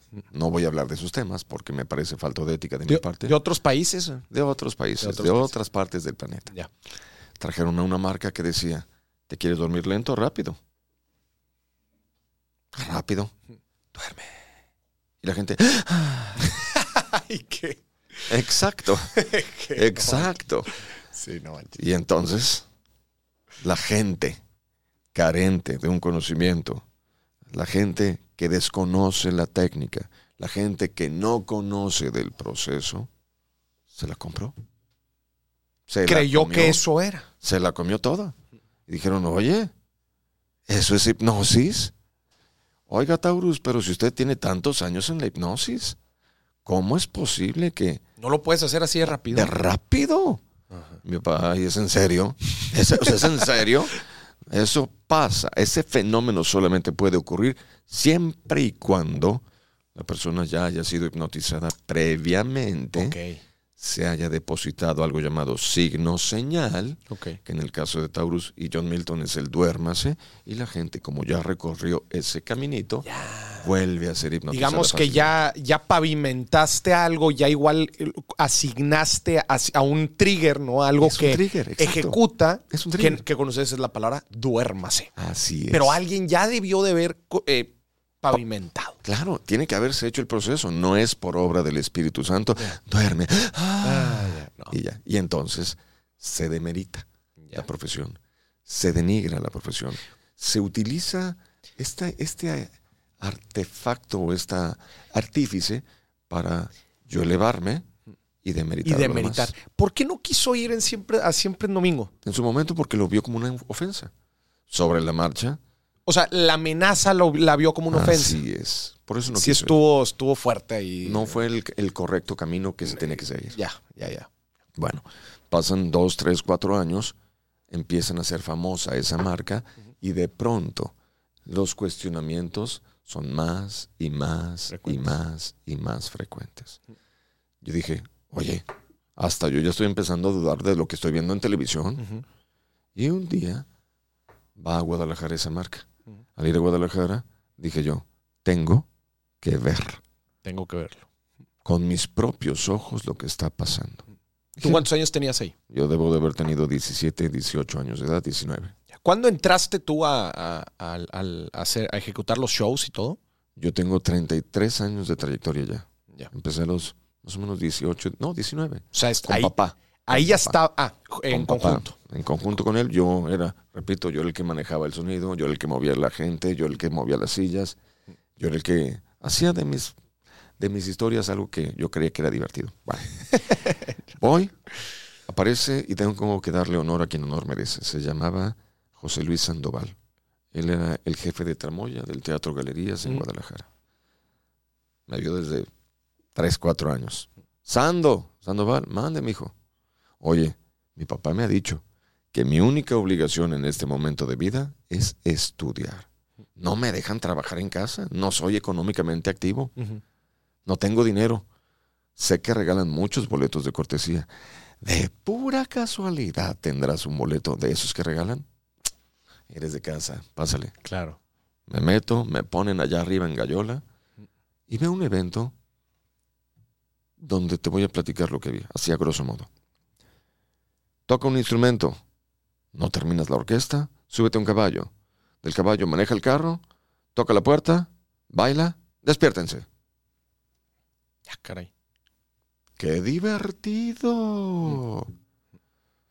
Para mí, si vas a una historia es, érase que se era. Ocurrió en algún momento de su vida. A long time ago, in a galaxy far, far away. ¿Correcto? Iba Caperucita Roja por el caminito empedrado, llevando en su mano la canasta para llevar víveres y alimentos a su abuelita. Y al ir caminando por ese, ese, ese trayecto de piedritas, encontró una florecita. Se acercó, la olió y decidió arrancarla. ¡Pling! Esa es la forma correcta forma. de contar un cuento. Bueno, Ya. cuando veo lo que vi, no me pareció gracioso, no tenía ni pies ni cabeza. Dije, no puede ser posible que esto sea lo que está teniendo que tanto está éxito. ¿Y sí hipnotizaban gente? Ah, te voy a decir lo que yo vi. Nunca hubo una respiración para el proceso de inducción. Nunca. Entonces, puede haber un proceso de inducción de hipnosis media, un estado de hipnosis similar a la visualización, una- un estado hipnoideo, Ok. pero no una hipnosis profunda o una hipnosis sincrónica. Segundo día, Sando, más que respuestas, tengo dudas. ¿Tendrás otro boleto? Ya. Ah, qué pedinche eres. Ay, mijito. Andabas escauteando, ¿no? Como viendo. Estaba viendo qué hacían los demás. Y de pronto fui a la segunda vez, fui a la tercera vez. Te voy a platicar. En una propuesta de un escenario, ante un estímulo, habrá 50 respuestas diferentes. Y si vamos a ver el mismo estímulo al siguiente día, habrá otras 50 respuestas Sí. diferentes. ¿Por qué? Porque cada cabeza es un mundo. Porque todas las personas son distintas. Y cada quien Solamente aquel que va llevando, cargando el cantarito, sabe lo que lleva dentro. Claro. Bueno, en los tres eventos vi las mismas respuestas con caras distintas. Está curioso. Qué curioso, ¿no? Sí, sí, sí. Yo dije, en ese momento, yo tenía, no sé, 17, 18 años, quizá 19. Yo dije, si yo no tomo las riendas de esto, ¿dónde va a quedar la hipnosis de la casa? Ya. El nombre de papá, los conocimientos que he visto. Pensaste tú cómo se estaba echando a perder todo lo que se había construido en el tema de la hipnosis. Oye, Así es. esto en unos años también igual iba a perder credibilidad. ¿va? no, no, ya la perdió. Ya la perdió. Y, y está completamente por calle de la amargura, por Mm. todos los eventos de hipnosis y también por los psicólogos o psiquiatras o terapeutas que no están capacitados para hacer hipnosis. Para hacer hipnosis. Bueno, en ese momento dije, papá, me voy a dedicar a la hipnosis. ¿Qué debo de hacer? Lea, incremente su acervo culti- cultural, cultívese, salga a la vida, que la vida será el gran maestro que le enseñará a vivir. Eso te dijo. Sí, ok. ¿Y dónde empiezo? Lea todo, dude todo, conozca todo. Y empecé a leer. Lo primero que teníamos en ese momento era la enciclopedia británica. Ajá. Estos tomos gigantescos, ¿no? De, de pura información, puritita información, lo que hoy sería la Wikipedia. Wikipedia. Wikipedia. Te dijo, métete a la Wikipedia. Métete a Wiki. Y a Wikileaks. Y en este momento empiezo a leer hipnosis. Y como era en inglés, hipnosis con Y. Es un estado mental donde la persona no pierde conciencia. Ah, caray. No pierde conciencia. ¿Cómo que no pierdes conciencia? Papá, ve lo que dice esto. Dice, yo no sé inglés. Bueno, dice que no pierdes conciencia. Haga su investigación. Voy al teatro. Oye, Morris, tú te hipnotizaste. ¿Te acuerdas de lo que hiciste cuando estabas ahí arriba en el escenario? No. Al día siguiente. Señora, ¿usted se hipnotizó? No, no me acuerdo. El tercer día y el quinto día. Y el fenómeno era siempre el mismo. La gente no se acordaba. Entendí. Oye, papá, la enciclopedia británica está mal. Siga investigando, siga leyendo. Empiezan mis años universitarios a la par de la carrera, tomando cursos y talleres, y veía el mismo fenómeno. Que no cuadraba la definición con lo que sucedía. ¿Por qué entraste a administración de empresas? Porque era la única carrera que estaba ahí. Yo iba a venir a estudiar aquí al TEC de Monterrey. Estuviste en la UP, ¿verdad? Dijiste en en la Guadalajara. UP, en la Universidad Panamericana de Guadalajara. Me iba a venir para acá. Creo, si no me falla la memoria, que en el examen de admisión tuve 1472 puntos de 1600 que eran los que estaban en su momento. Ajá. Este, Para Ya. pasar. o, o 1572 de 1600. Estaba en un buen rango. Y venía con todo. Pero por andar de novio, no vine a Monterrey y me quedé en Y Guadalajara. te quedaste en Guadalajara por andar noviando, mi. Es la historia de mi vida. El que es guapo, es guapo. Entonces, Oye, en ese punto que tú decides entrar, a- que le dijiste a tu papá, oye, le quiero entrar y, y te pone todas estas tareas, ¿no te abrumaron otra vez todos los pensamientos limitantes que llevabas cargando desde los 9, 10 años de decir, madres, a ver, estoy viendo toda la trayectoria de mi papá, pero a la vez estoy viendo todas estas nuevas tendencias que le están dando en la torre en general a todo este tema que te gusta? ¿Cómo lo manejaste? para entenderlo, imagínate que Taurus do Brasil en la hipnosis pudo haber sido comparado con un Elvis Presley, Michael Jackson, Frank Sinatra, Luis Miguel en la música. Ese era Taurus. Y obviamente, me decían los empresarios, ¿y te vas a llamar Taurus Junior? ¿Era, ¿Cómo se llama tu papá? Taurus. Taurus do Brasil era su nombre artístico, pero su nombre verdadero era Milton. Milton. Milton. Tu nombre es John Milton. John. Ese sí es tu nombre. Es mi nombre verdadero. John Milton. Con mis respectivos apellidos. Ya. Entonces, la gente me dice, ¿te llamas John Milton o es un nombre artístico como el poeta inglés? No, es mi nombre de verdad. Es mi nombre verdadero, pero como está tan artístico mi nombre, pues lo voy a utilizar. Pues sí, lo dejas. Y entonces, en vez de ponerme Taurus Junior, Tauritos Hijo, donde si la riego en algún momento voy a echar a perder su nombre, mejor me llamo John Milton. Y si, si no funciona, fue por mis propios méritos Claro. o por mis mismos errores. Y empiezo, comienzo, perdón, empiezo yo a estudiar. Ok. Porque decía yo, mentalidad universitaria. Debo de prepararme para el éxito hay cosas que no me cuadran. Y a lo mejor los otros cursos, los otros procesos deben de tener algo bueno, por eso tienen tanto éxito. Claro. Y tomo un curso, y tomo otro taller, y tomo otra, y otra, y otro diplomado, y sin buscarlo, hoy por hoy pertenezco a 18 asociaciones de hipnosis clínica a nivel internacional, donde hablamos de la hipnoterapia aplicada. Tengo maestría en PNL, maestría certificada en programación neurolingüística, maestría en psicología, maestría en hipnosis, doctorado de hipnosis clínica aplicada y hace tres meses atrás, Ciudad de México, doctorado honoris causa. ¿De, de qué universidad? Universidad Autónoma Nacional de México e Instituto Politécnico Nacional. El Poli. O sea, te convertiste en un eterno estudiante. Sí, a la fecha me, me quiero mantener a la vanguardia porque esta jungla de asfalto y esta jungla cibernética Es un mundo. están de a peso los cocolazos. Sí. Entonces, sobre la marcha, me dediqué a hacer del mundo de la hipnosis un evento que fuese de talla internacional. Empiezo a decir, bueno, Taurus fue muy bueno y para mí siempre será el mejor. Es el número uno del planeta. Y después de él venimos todos. Sobre la marcha pulí mi, mi técnica. La técnica se llama hipnosis sincrónica. La técnica se basa en esa respiración holotrópica pranayámica, holística, sincrónica o como le quieras llamar. Si respiras bien, habrá fenómeno de hipnosis. Si no respiras bien, bendito Dios, seguiremos trabajando de miércoles a domingo aquí en Monterrey y tendremos más oportunidades para que lo sigas intentando. Era, es muy de la mano con el, con, la- con el método que utilizaba tu papá. Ah, es completamente la base de papá, La base. pero te platico un poco. Pandemia. Llegó la bendita pandemia, se acabó el mundo presencial, la gente estaba enclaustrada y la gente decidió no salir, porque era lo que dictaban los cánones en su Claro. momento. No salgas porque te va a dar, te va a dar, te va a dar, no salgas.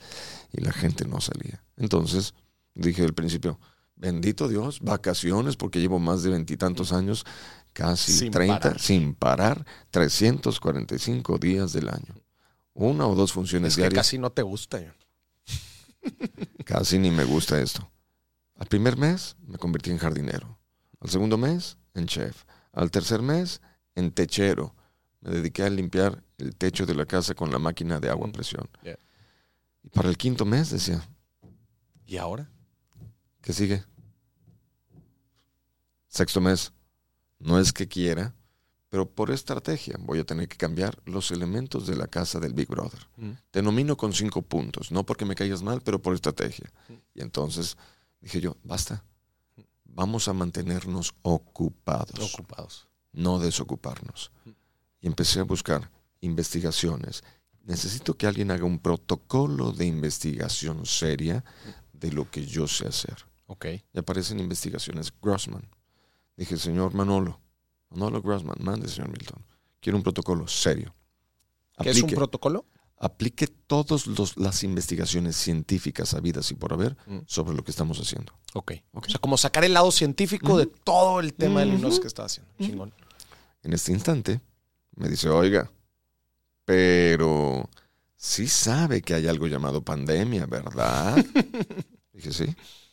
¿Cree usted que se puede hacer la hipnosis a través de las plataformas digitales? Claro. Dije, no, no creo.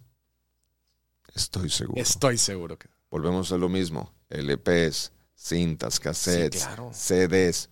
Tu papá lo hizo en la tele hace 67. 60 años. Eh, ok, entonces, sí se puede. Ok, yo no sabía que lo que dicta la ciencia es necesitas solamente cinco personas. Manolo consigue 500.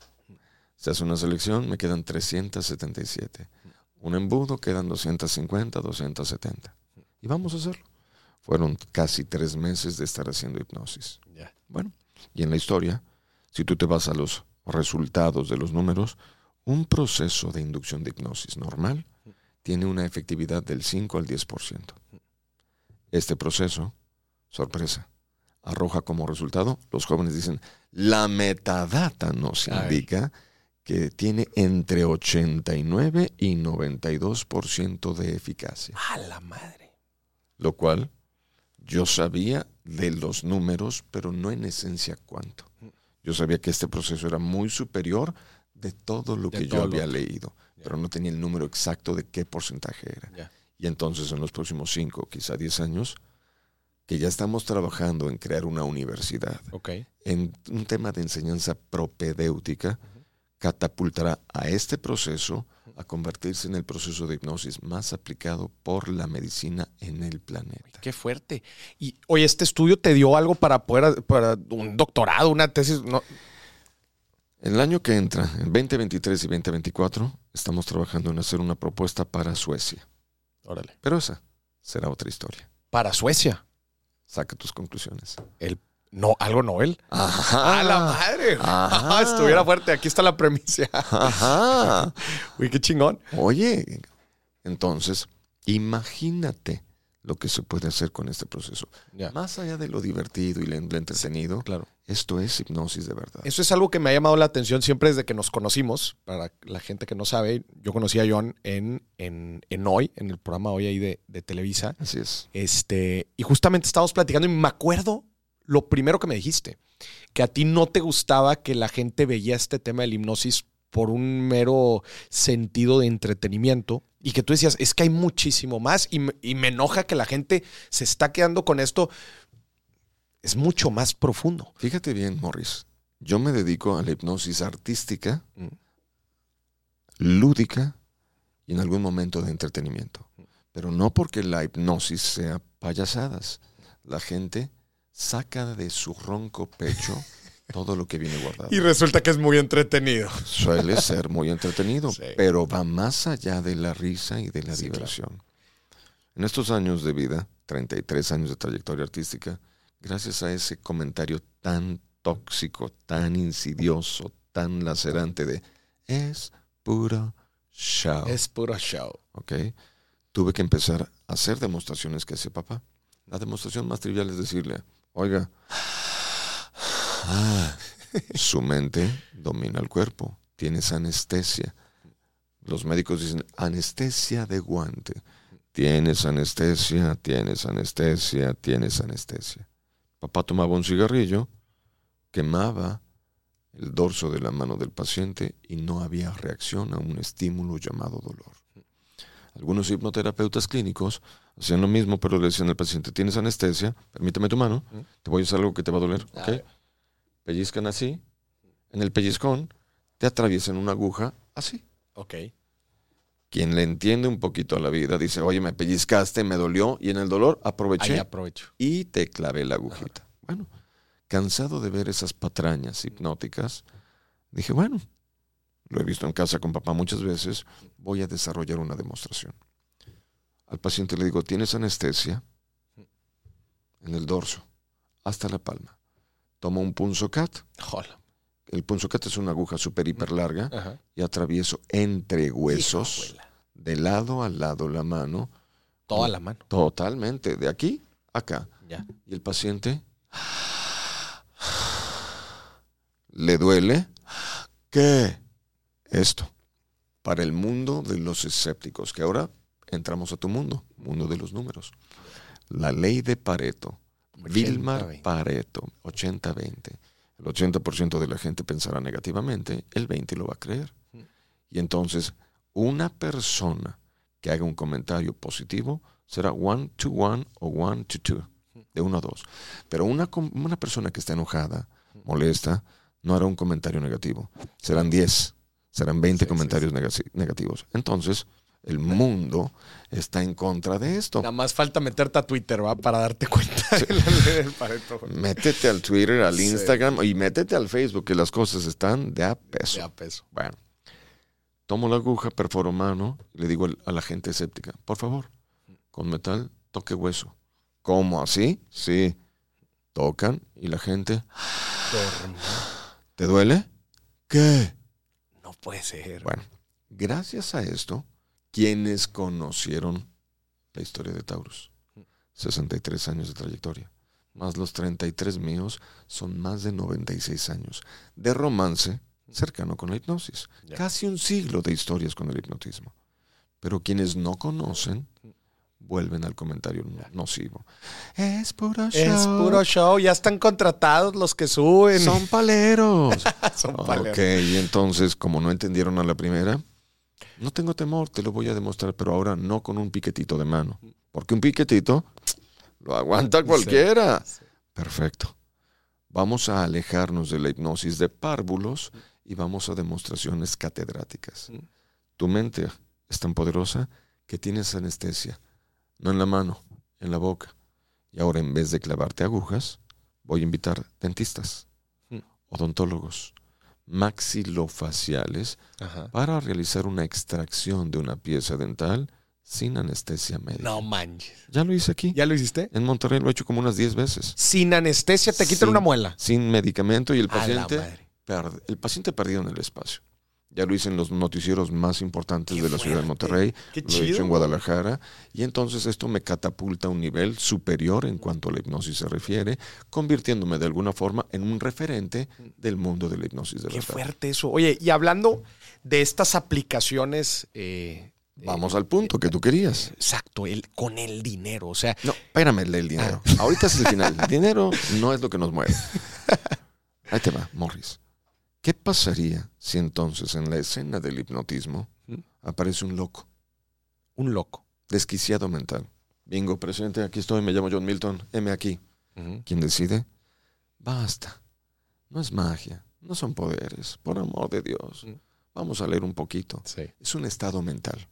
Y en ese estado mental, si yo puedo programar, tienes anestesia, tienes anestesia, no te duelen las articulaciones, no te duelen los nudillos ni las muñecas, no te duele el cuello, no te duele el nervio ciático, o puedo llegar a una extracción de una pieza dental o a una, con permiso, mastectomía bajo hipnosis, o con permiso, hay anestesia, parto bajo hipnosis. Imagínate. Entonces, imagínate las aplicaciones. En una propuesta de una escena artística, Ajá. decirle a las personas que acuden al evento, oiga, de ahora en adelante usted empezará a quererse, amarse, valorarse, respetarse. Salud mental a la hipnosis.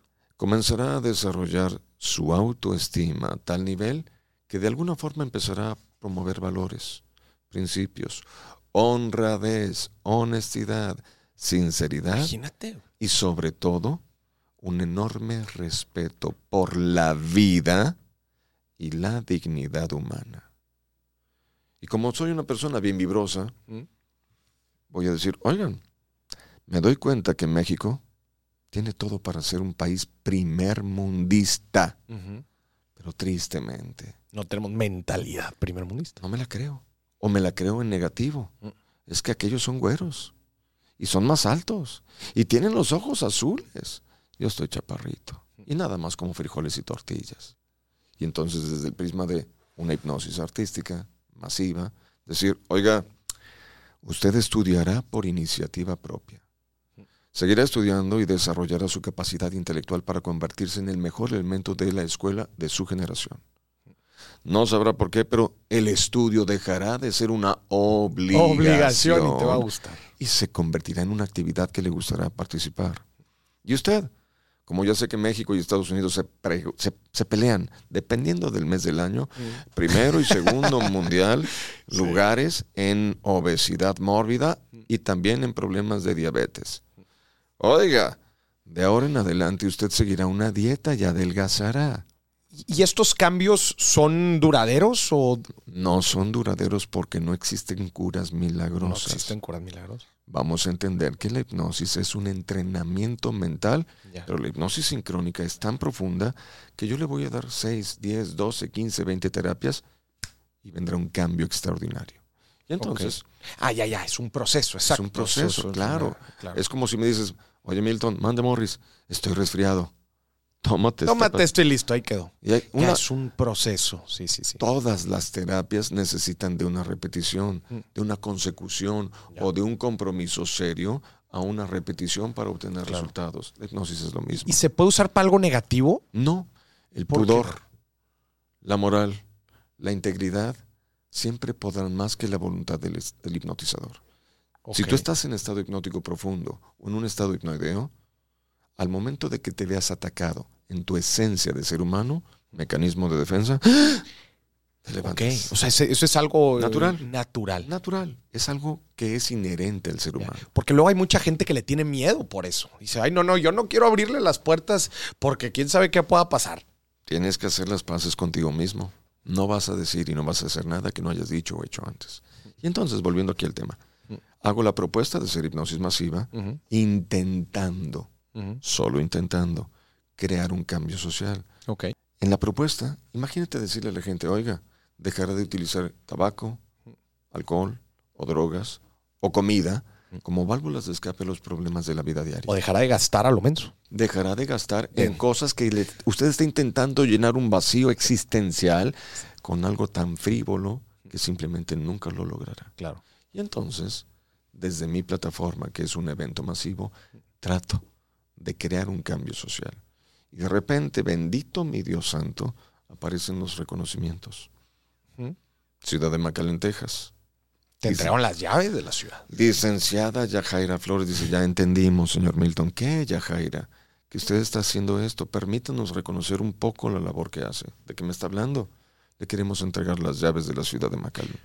¿Qué? Oiga, gracias. No, pero aquí no acaba. Como usted, desde el punto de partida del subconsciente, en ese estado hipnótico profundo, deposita mensajes para que la gente se aleje de los fármacos que se aleje de las pandillas, que se aleje de las drogas, que estudie por iniciativa propia, que se ame, se quiere y se valore. Esto en Estados Unidos realmente se respeta demasiado. El presidente municipal habló con el gobernador, el gobernador se enteró y solicitó que se creara una proclamación. Ok. ¿Qué? Es una proclamación. Sí, así como proclamación del Día de la Independencia de los Estados Unidos. Un documento oficial donde en la Unión Americana, Estado de Texas, Condado de Hidalgo, Ciudad de McAllen, cada 5 de enero se festeja el Día de John Milton. ¡No! Órale. Entonces, mi querido Morris, aquí empieza la historia de verse interesante. La gente dice. ¿qué? ¿Cómo que le dieron de- las llaves de la ciudad y el Día de John Milton? Pues, ¿qué, qué hace este tipo? ¿No que está nada más haciendo puras tonteras ahí Sí. con el escenario? Pues no, estoy intentando. Eso la gente no lo sabe. güey. La gente no lo entiende y la gente no conoce. Y bueno, yo sigo por la vida y llegamos ahora sí al tema o la temática de los tiburones. Pero pregunta, en, este, en estos eventos masivos, en donde tratas de cambiar, en, en pocas palabras, salud mental a la hipnosis, ¿Mm?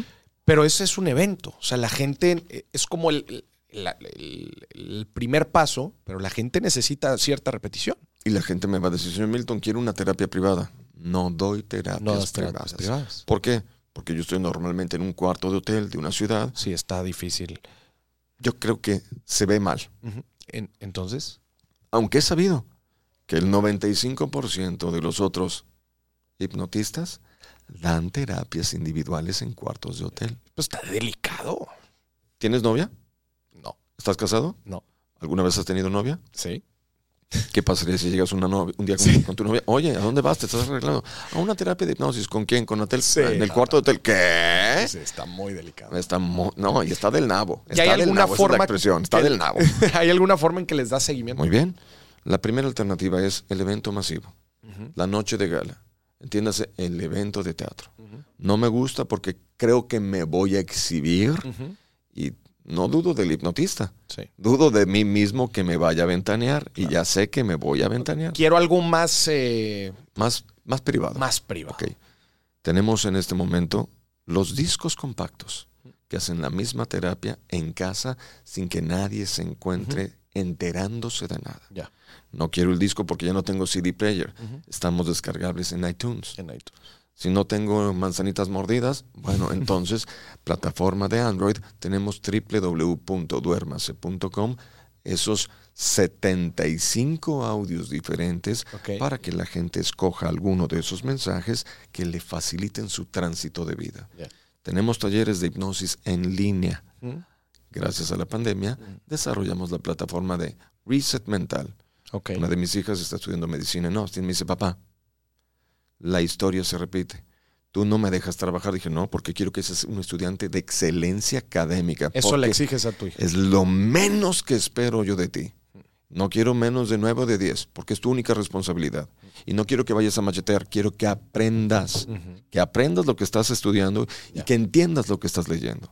Porque un día no voy a estar Sí. y vas a tener que estar tú sola contra el mundo y si no aprendes bien la lección, la vida se va a encargar de enseñarte la lección a golpes y a palos el día de mañana. Esas fueron muchas de las lecciones que te dejó Taurus. Ok. Entonces dice, como no me dejas estudiar, papá, eh, no me dejas trabajar, yo me doy cuenta como estudiante que esto has ayudado a mucha gente. Te puedo platicar un caso. José Isaías Cota Ruiz, muchacho de La Paz, termina su carrera, trabaja para CFE y resulta que de repente el dinero que él ganaba ya no le alcanza. Ok. ¿Te suena conocida esa historia? Híjole. Ok. Pues ahorita te iba, te iba a echar algunos ejemplos financieros, pero bueno, ya empezamos. Muy bien. En este momento dice, oye, No le alcanza la lana. no me alcanza. Sigo trabajando igual y ya no me alcanza y estoy comprando las mismas cosas. Dice, con permiso, director Morris, Morris Dieck, una pregunta. ¿Tendrá algún aumento de sueldo que tenga para mí? Porque creo que mi trabajo vale. Mm, aumento como tal, no, pero tenemos en este momento este puesto en esta empresa. Ok. Y puedo aplicar para que tú puedas tener este puesto, necesitas tener estos requisitos escolares. ¡Ja! Sencillo. Voy a estudiar una segunda carrera universitaria. Segunda. Y entonces el muchacho se pone a estudiar. Pero nadie le dijo que, ¡upsi! Sorpresa. Para pagar los gastos de esta segunda carrera, va a tener que tener un segundo turno laboral. Segundo. Segu- segunda jornada laboral. Sí. Para quienes no entendieron, es de 24 horas que tiene el día, va a tener que trabajar, no 8, 16, 16 horas. 16 horas. Sí. ¿Me quedan 8 para qué? Para dormir, estudiar. dormir, estudiar, estar con la familia. No sé si tenía familia. Em, Vamos a ver. Primero, desayunar, comer, cenar.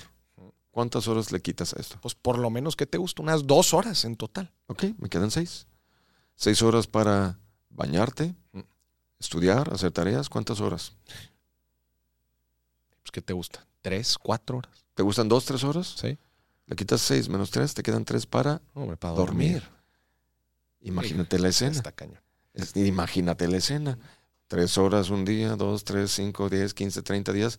De repente está tan cansado, cansado. que ya no rinde ni en los claro. estudios ni en el trabajo. Y de pronto llega el muchacho.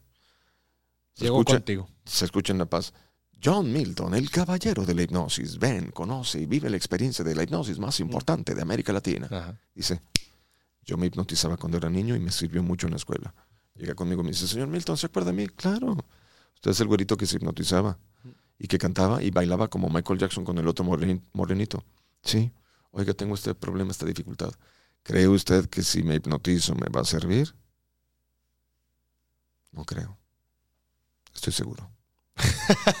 y a ver.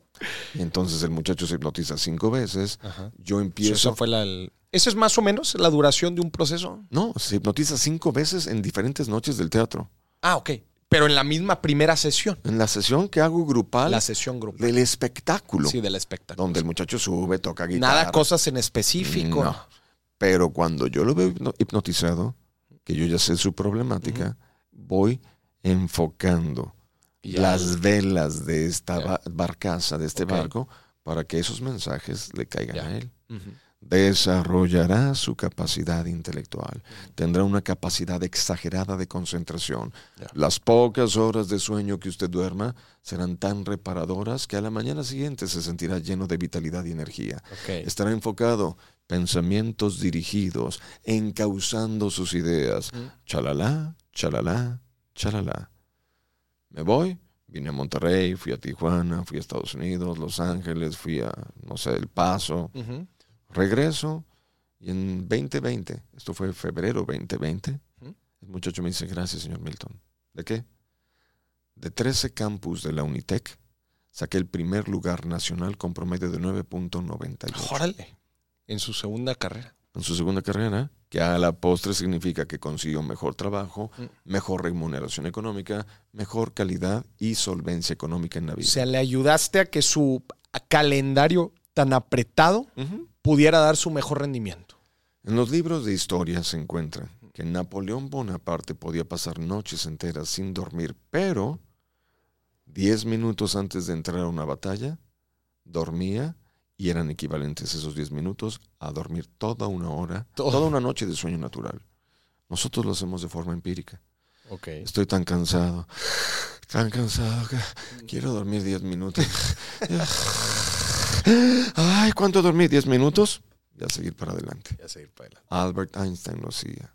Los grandes científicos lo hacían. Duermen 10, 15 minutos, que son equivalentes a dormir toda una noche. ¿Y esto es gracias a la hipnosis? Una hipnosis empírica, una capacidad mental.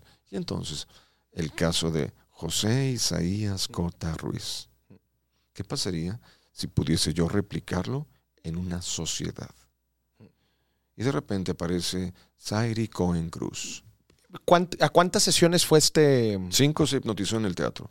Yo no sé cuántas veces le dio seguimiento él con los casetitos. Ah, ok, ok, ok. o ya, ya. con los discos. Y, este, y estas sesiones direccionadas, Fueron cinco que yo tuve con él, pero de forma pública. pero de forma pública. Ya cuando lo veías, ahí, se, ahí le ¡pum! metías el- dirigía yo el Ya. mensaje. Entonces fueron, eh, o sea, de cierta forma le personalizaste ahí. eh, era grupal, cier- pero era grupo, personalizado. pero personalizado para él. Y quién sabe cuántas veces él le dio con sus, con las cintas y con, con Exacto. Y entonces, primer lugar nacional, 9.98. Ya. Nos vamos a Ciudad Ju- Juárez. Mm. Niña, Zairi Cohen Cruz. Entra en depresión. Ya no quiere estudiar. Ahora en pandemia. Esto fue previo a la pandemia, esto fue en el 2019. Ya. Entra en depresión, ya no estudia, o fue en el 2018 quizá. Se aleja de papá, de mamá, empieza a comer por gula, que pueden ser compras, Mm. para llenar ese vacío, Ese vacío. ese gasto innecesario de Claro. la bolsa, el zapato, el no sé qué, el no sé cuánto. Bueno, Que estamos llenando cosas que nos faltan. estamos llenando un vacío de nuestra existencia con cosas materiales. Y no habrá nada material que lo pueda llenar. Que lo va a llenar. Y ahí vamos a estar. ¿Te Gaste acuerdas cuál fue la gaste pregunta? ¿Eres un hombre religioso? Soy espiritual. bueno, en la esencia, dice papá, vamos con John Milton. Papá, no seas ingenuo. ¿Cómo que me van a dormir? Es un show. Sí. Tiene gente pagada. ¿Cuánto te cuesta el boleto? ¿300, 400, 500 pesos? Mejor dámelos, me voy a la tienda de la esquina. De las que nunca hay en las esquinas. Del O por por O. Me voy a comprar algo que me guste, que me va a llenar el vacío y Claro. voy a ser feliz. Hija, yo vi a Taurus, Él había visto a Tauro. amigos míos y primos míos quienes se hipnotizaron, destacaron en la vida. Date la oportunidad, nada pierdes. Papá, ¿es en serio? Vamos. Fue, a ver. ¡pum! Cayó hipnotizada la niña tres diferentes veces, En distintas noches. Yo no la conocía. Y es más, pasa todo un año y resulta que el yo volver a la ciudad de Juárez, me dicen, gracias, señor Milton. ¿De qué? Mi niña que estaba en depresión salió de la tristeza, sin medicamentos, se aleja de esa zozobra y de ese dolor que ya tenía cargando y se va a la NASA. A la NASA. Saca el primer lugar de 50 personas que tomaban los cursos, se devuelve a El Paso, cruza Ciudad Juárez y le dicen, Zairi Cohen Cruz, regrésate. ¿Por qué? Ella contesta, ¿se me olvidó algo? No. En ti estamos encontrando la gente con la misión y la visión de las personas que queremos para este lugar en el mundo. No manches. Se devuelve, vuelve a sacar el primer lugar y le dicen, ya no te vayas. ¿Qué? Quédate aquí con nosotros. Quédate aquí. Pero, pero, pero, a ver, no digas pero. Si no te gusta la NASA, te vamos a ofrecer que te vayas a el CBP. ¿El, el qué? Cross Border Protection Unit. ¿No te gusta el CBP? Tenemos el National Homeland Security. ¿Qué? Eh, puro. Oye, Sairi Coin Cruz. pesada. ¿No te gusta el NHS? Te vamos a ofrecer que te vayas al ICE. O la DEA. O que te vayas a la CIA. La que la hacía. O que te vayas al FBI. ¿Y Tú escoge. terminó? Tú escoge. Entonces ella dice, ¿puedo hablar con mis papás? La historia comienza porque ella fue rechazada para entrar al FBI. Ok. De ahí vino su depresión. Cuando se lo ofrecen, rompen llanto, de alegría. Papá, mamá, me lo ofrecieron. La mamá le dice, te lo ganaste a pulso. Es tuyo. Pero si es tuyo y ya te lo ofrecieron, algo bueno te tienen que haber visto, ¿no? Claro. date la oportunidad, pide permiso y llena formas o formularios o formatos porque a lo mejor a alguien más le va, le va a servir Claro. o le va a interesar lo que tú sabes hacer. Me dan una semana así, llena otra vez formularios y a la semana le dicen Cupertino, California. No. Te da la bienvenida al Departamento de Seguridad y Fraude Cibernético de la compañía de la manzanita mordida. No manches. ¿Se va? La empresa número uno del mundo. La muchachita estuvo no sé cuánto tiempo por allá. Re- acabo de regresar hace seis meses, cinco meses atrás a Ciudad Juárez. Los papás me hacen un llamado telefónico en una entrevista que tuve en uno de los canales eh, locales allá más importantes. Y dice el papá, señor Milton, yo no tengo dinero de cómo pagarle lo que hizo por mi hija. No manches, qué fuerte. Porque mi hija hoy por hoy ya trabajó con la manzanita, ya trabajó para Microsoft y ahora trabaja para Google en departamentos de seguridad cibernética. Y ella es una mexicana, una mujer latina haciendo historia En el- Estados en el mundo de los sajones. Oye, a ver, me- está bien interesante. Imagínate, Sí, sí, claro. he sido el valor menos aprovechado porque la gente me ha querido encasillar en lo en un entretenimiento. Y nada más, sin ver que esto abre el panorama de aplicaciones a nivel mundial. Duda, John. ¿Toda la gente es, es propensa a recibir este tipo de ayudas? De acuerdo a lo que dicen los libros, ¿Mm? El 5 o el 10%, que lo acabo de decir. Proceso de inducción de hipnosis tradicional, 5 o 10%. 5 o 10% de la gente nada más le puede recibir esto. Ok. Pero en el proceso de inducción de hipnosis de Taurus do Brasil, diagonal John Milton, que se llama del 2020 para acá, hipnosis sincrónica, entre 89 y 92% tendremos de efectividad. Imagínate lo que No, podemos pues es, hacer. es gigante. Es Es extraordinario. Inclusive con procesos eh, que la gente puede hacer por, ella, por ellas mismas en, en- con cintas o de forma virtual. Resulta que aparece en mi casa, yo le digo, mi amor. El bajo mundo la conoce como la patrona. Ajá. Me dice, oye, ya estuvo bueno. ¿Qué? ¿Ahora qué hice? Te la pasas muy bomba en los espectáculos. Eres el que más se ríe allá arriba de los... ¿Cómo no quieres que me ría si sacan cada puntada? Que es imposible no reírte. Sí, claro. Sacan... Hace unas dos, tres semanas dice una mujer, ¿cómo es tanta la gente que se hipnotiza? Ajá. No, pues te sacan cada... 60. Aquí en Monterrey, 70, 80 personas. En eh, Puerto Vallarta, 100, 110.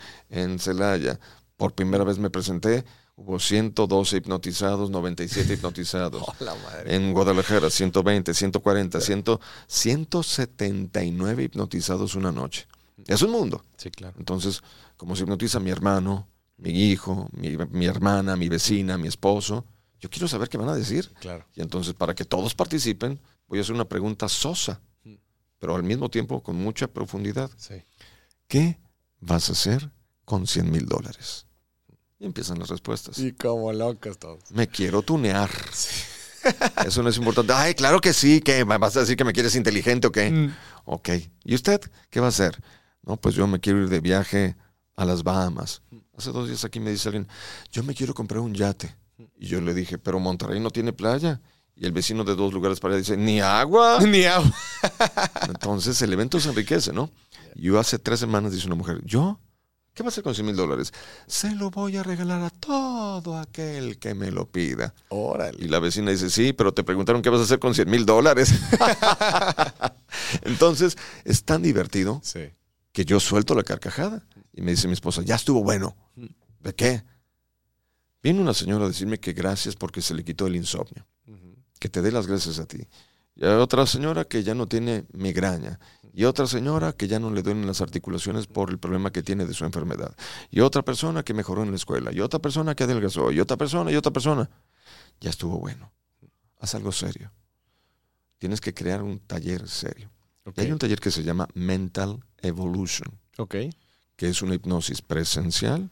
Durante cinco horas haré tres procesos de inducción de hipnosis. Cinco horas. Te, inme- te inmersas Es en el, en el proceso. Y es cansado. Y es Personal, grupal. grupal para más, más o menos 30, 40 O sea, personas. grupo pequeño. Muy petit comité. No es para todos, no Sí, es no. para menores de edad, porque en el primer proceso de inducción de hipnosis voy a tratar de hacer o de combinar algo de lo que yo he leído. Ok. Somos espirituales, ¿correcto? Existe la energía. Sí, Somos energía. sí, claro. Cuando ya no tengamos esta carcasa Nos convertimos en energía. y vamos para otro lado, ¿correcto? Bueno, entonces en el primer proceso de inducción, caigas o no caigas muy profundo, vamos a alinear tus energías. Puntos y esferas de luz. Llámalos chakras Mm. o llámalos como quieras llamarlos. Que sube y baje la energía por tu cuerpo y que te liberes de esas malas vibras. ¿Ok? Despiértense. Ay, ay, ¿cuánto pasó? No, cinco minutos. No, pues pasaron una hora, compadre. Ah, caray. Segundo proceso de inducción de hipnosis. Como yo sé que vienes cargado de un bagaje de emociones que te han lastimado, que te han hecho creer que esos pensamientos limitantes es parte de la verdad. Cuando solamente han sido pensamientos negativos que creíste como ciertos Claro. y que les diste el peso para que estuvieran coartando tu vida. Entonces te vamos a quitar esa carga de tristeza, de emociones encontradas, de eso que te tiene el alma vacía. Y de repente la gente empieza a desahogarse. Y si estabas pasando un momento de tristeza por bullying, por un abuso psicológico, abuso físico, por violencia intrafamiliar, o porque perdiste a un amigo, o un papá, o un abuelo, En ese segundo proceso lo, lo que la gente trabajas. saque. lo saca la- Y empieza la gente con un llanto. a llorar y conectar con emociones. Y si somos energía, ¿por qué no pensar que a lo mejor podemos desprendernos de esta carcasa? Algunos lo llamarían un viaje astral y que la gente suba un poco. Y si nos dan permiso, Pero sin drogas ni nada. Aquí es un puro proceso de hipnosis. sin ayahuasca y Sin ayahuasca, nada. sin nada. Órale. Y la gente viaja. Y la gente huele, y la gente siente, y la gente conecta. Despiértense. Ay, ¿qué Ese fue pasó? el segundo. El segundo. Y en el tercero, para poder ingresar aquí, hacemos una preselección. Si llenas requisitos, puedes entrar. Si no, no puedes entrar. Y todo lo que me escribiste, porque te voy a pedir que me escribas tres, quizá cuatro puntos en los que tú quieras trabajar. Voy a hacer una terapia de hipnosis grupal donde voy a depositar esos mensajes para mejorar tu rendimiento académico, para aprender a tocar un Los instrumento. vas a introducir en la persona. Voy a programar esos mensajes, recodificar tu cerebro, reprogramar tus ideas con quitar las conductas limítrofes y meter o imbuir pensamientos potenciadores. Y en estas cinco horas de tres procesos en uno, eh, digo, en, un- en una sesión, ¿es suficiente? ¿Necesitará un poco más de trabajo?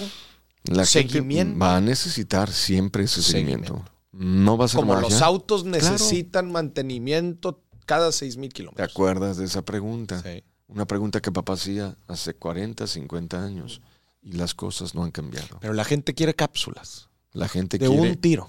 que quiere curas milagrosas. Curas milagrosas. Y les digo, no, se equivocaron. Aquí necesito un compromiso suyo Claro. con ustedes mismos. Les estoy entregando el carro en cero kilómetros.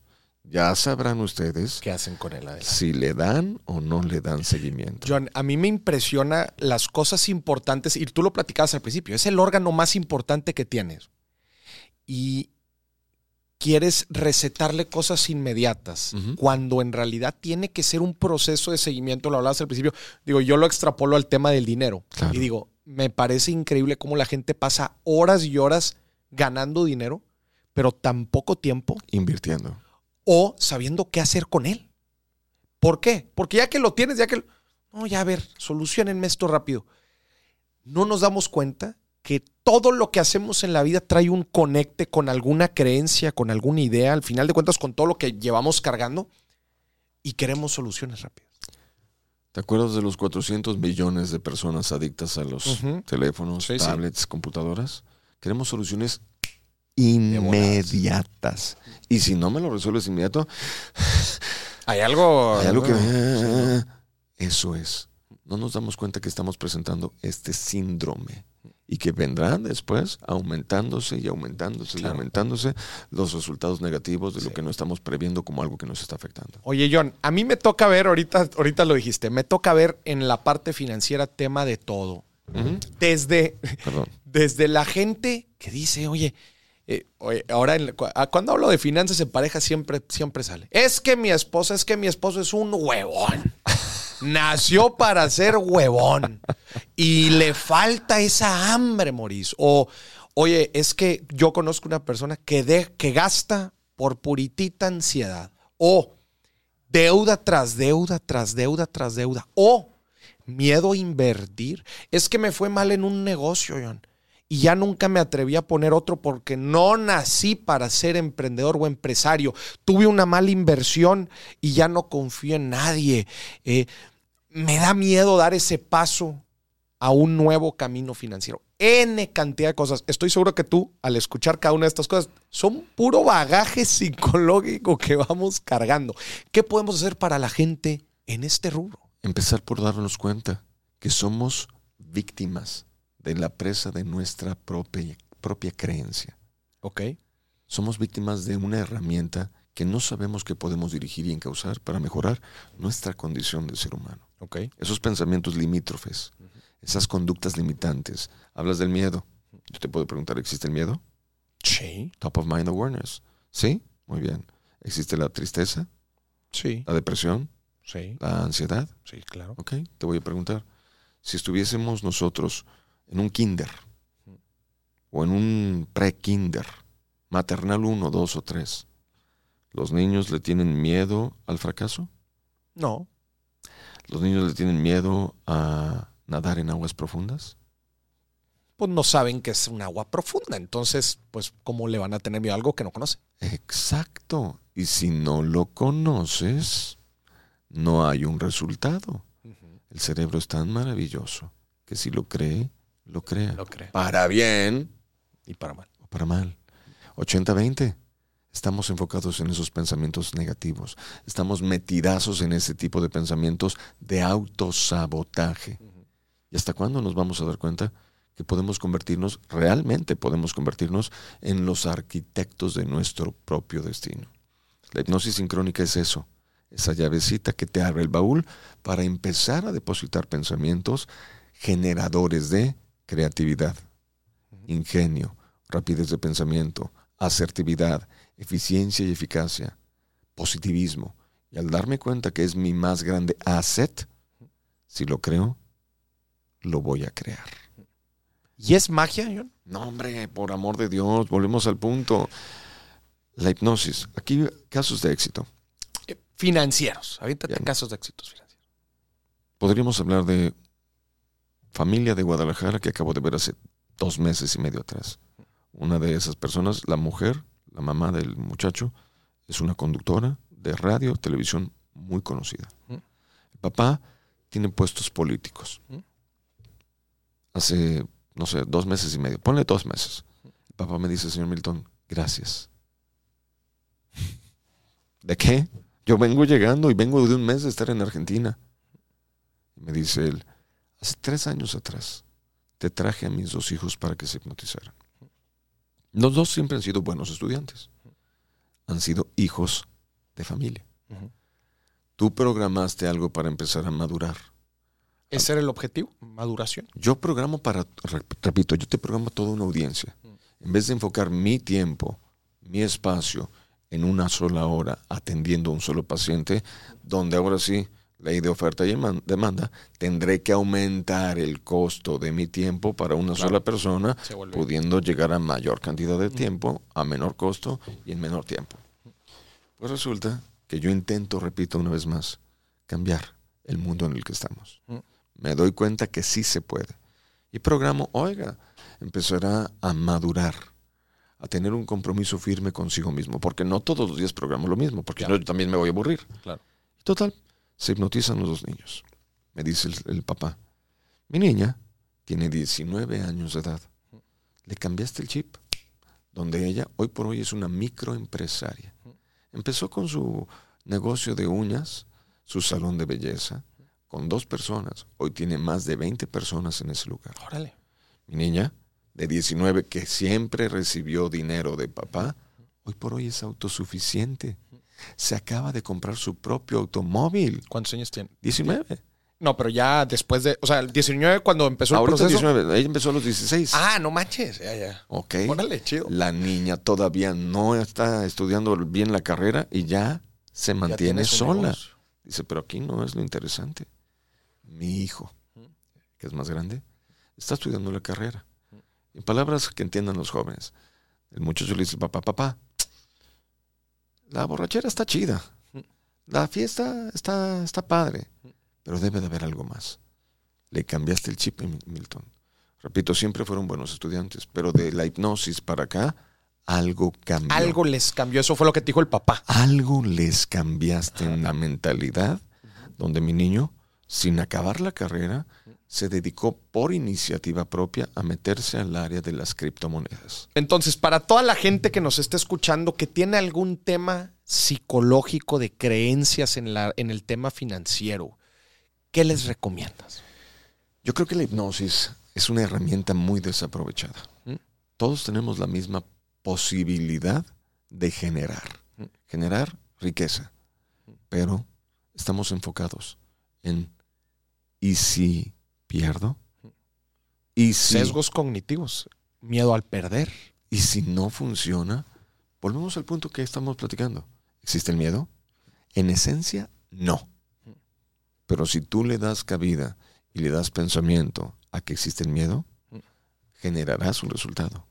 Entonces, si quitásemos de la ecuación mental el temor, las fobias, el miedo al fracaso, y pudiésemos depositar un compromiso, una convicción, una dirección, una verdadera proactividad a ser productivo, a lo mejor Claro. pudiésemos dejar de ser un país tercermundista y dar el salto cuántico a ser una potencia mundial. Oye, John, porque estás mencionando algo ahí bien importante. Al final de cuentas, en el tema del dinero, como en muchas otras, eh, no hay una receta secreta. Al final de cuentas, al final de cuentas son, son hábitos, ¿no? Son eh, algo de conocimiento y Oportunidades. oportunidades, saberlas capitalizar, caerte y ser resiliente y volver a levantarte. Todo esto que estamos hablando. Entonces, la gente no es como que, ah, me fui a hipnotizar, salí empoderado y listo.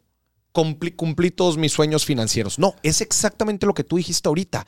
Enfoque, disciplina, constancia y todo eso la hipnosis te lo puede dar. Te voy a dar una sorpresa. Te voy a, sorprender. Vámonos. La última vez que nos vimos en el programa hoy, eso fue hace como tres, cuatro años atrás, ¿no? Tres años. No, tampoco tanto. Fue hace como dos. Empezó la pandemia en el 2020. Tiene que haber sido en el 2019. Sí, como dos, dos y medio. ¿ok? Resulta que hay un caso de un muchacho o de un grupo de jóvenes que la están rompiendo. Mm. Hay un video que si quieres te lo paso después y después si quieres se los compartes a tus amigos.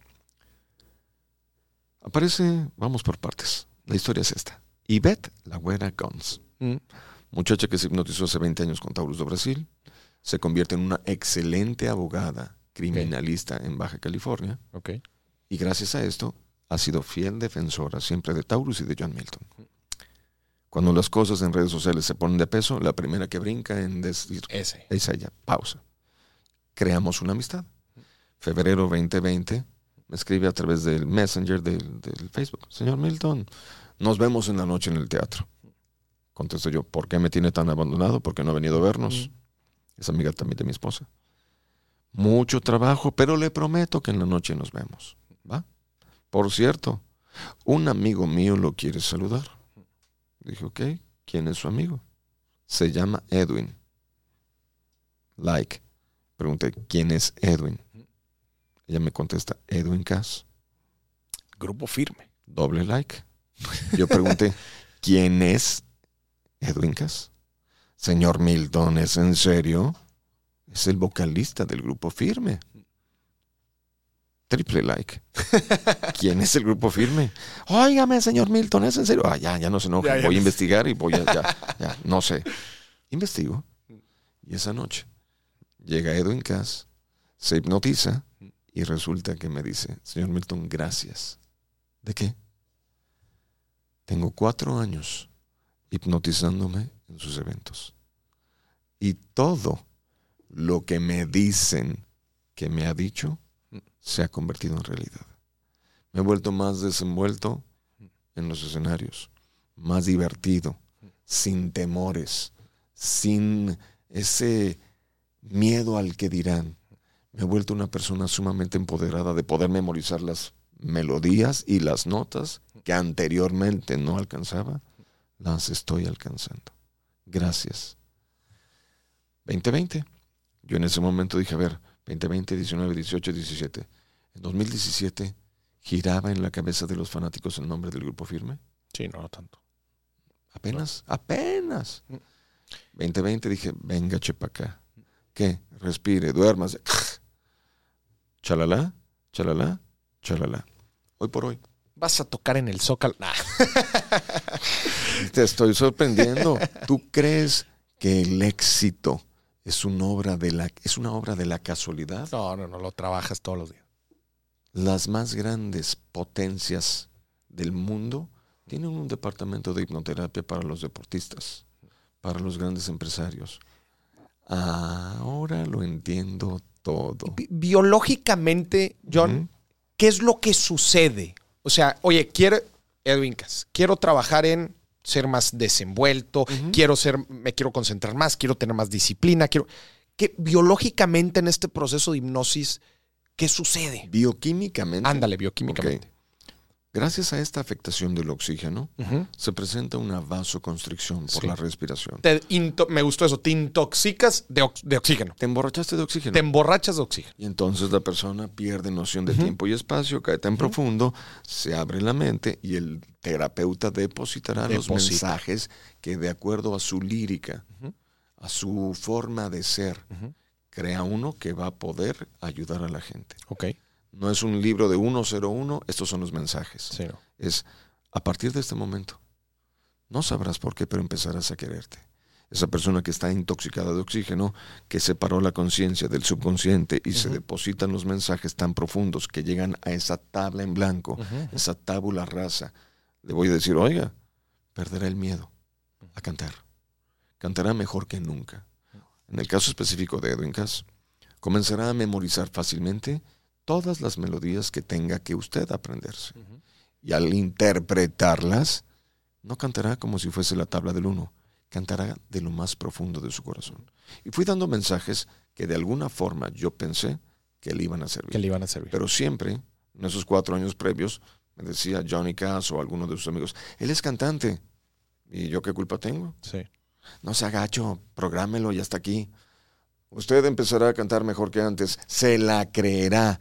Creerá que es el mejor del planeta. Pero bioquímicamente, o sea, ya platicamos de emborracharse de oxígeno, pero en- entregar ese mensaje, ¿cómo cambia a la persona? O sea, decirle esa frasecita, ¿cambia? Yo te pregunto, ¿cuántas personas quieren ser cantantes? Muchas. Cientos, miles, quizá millones.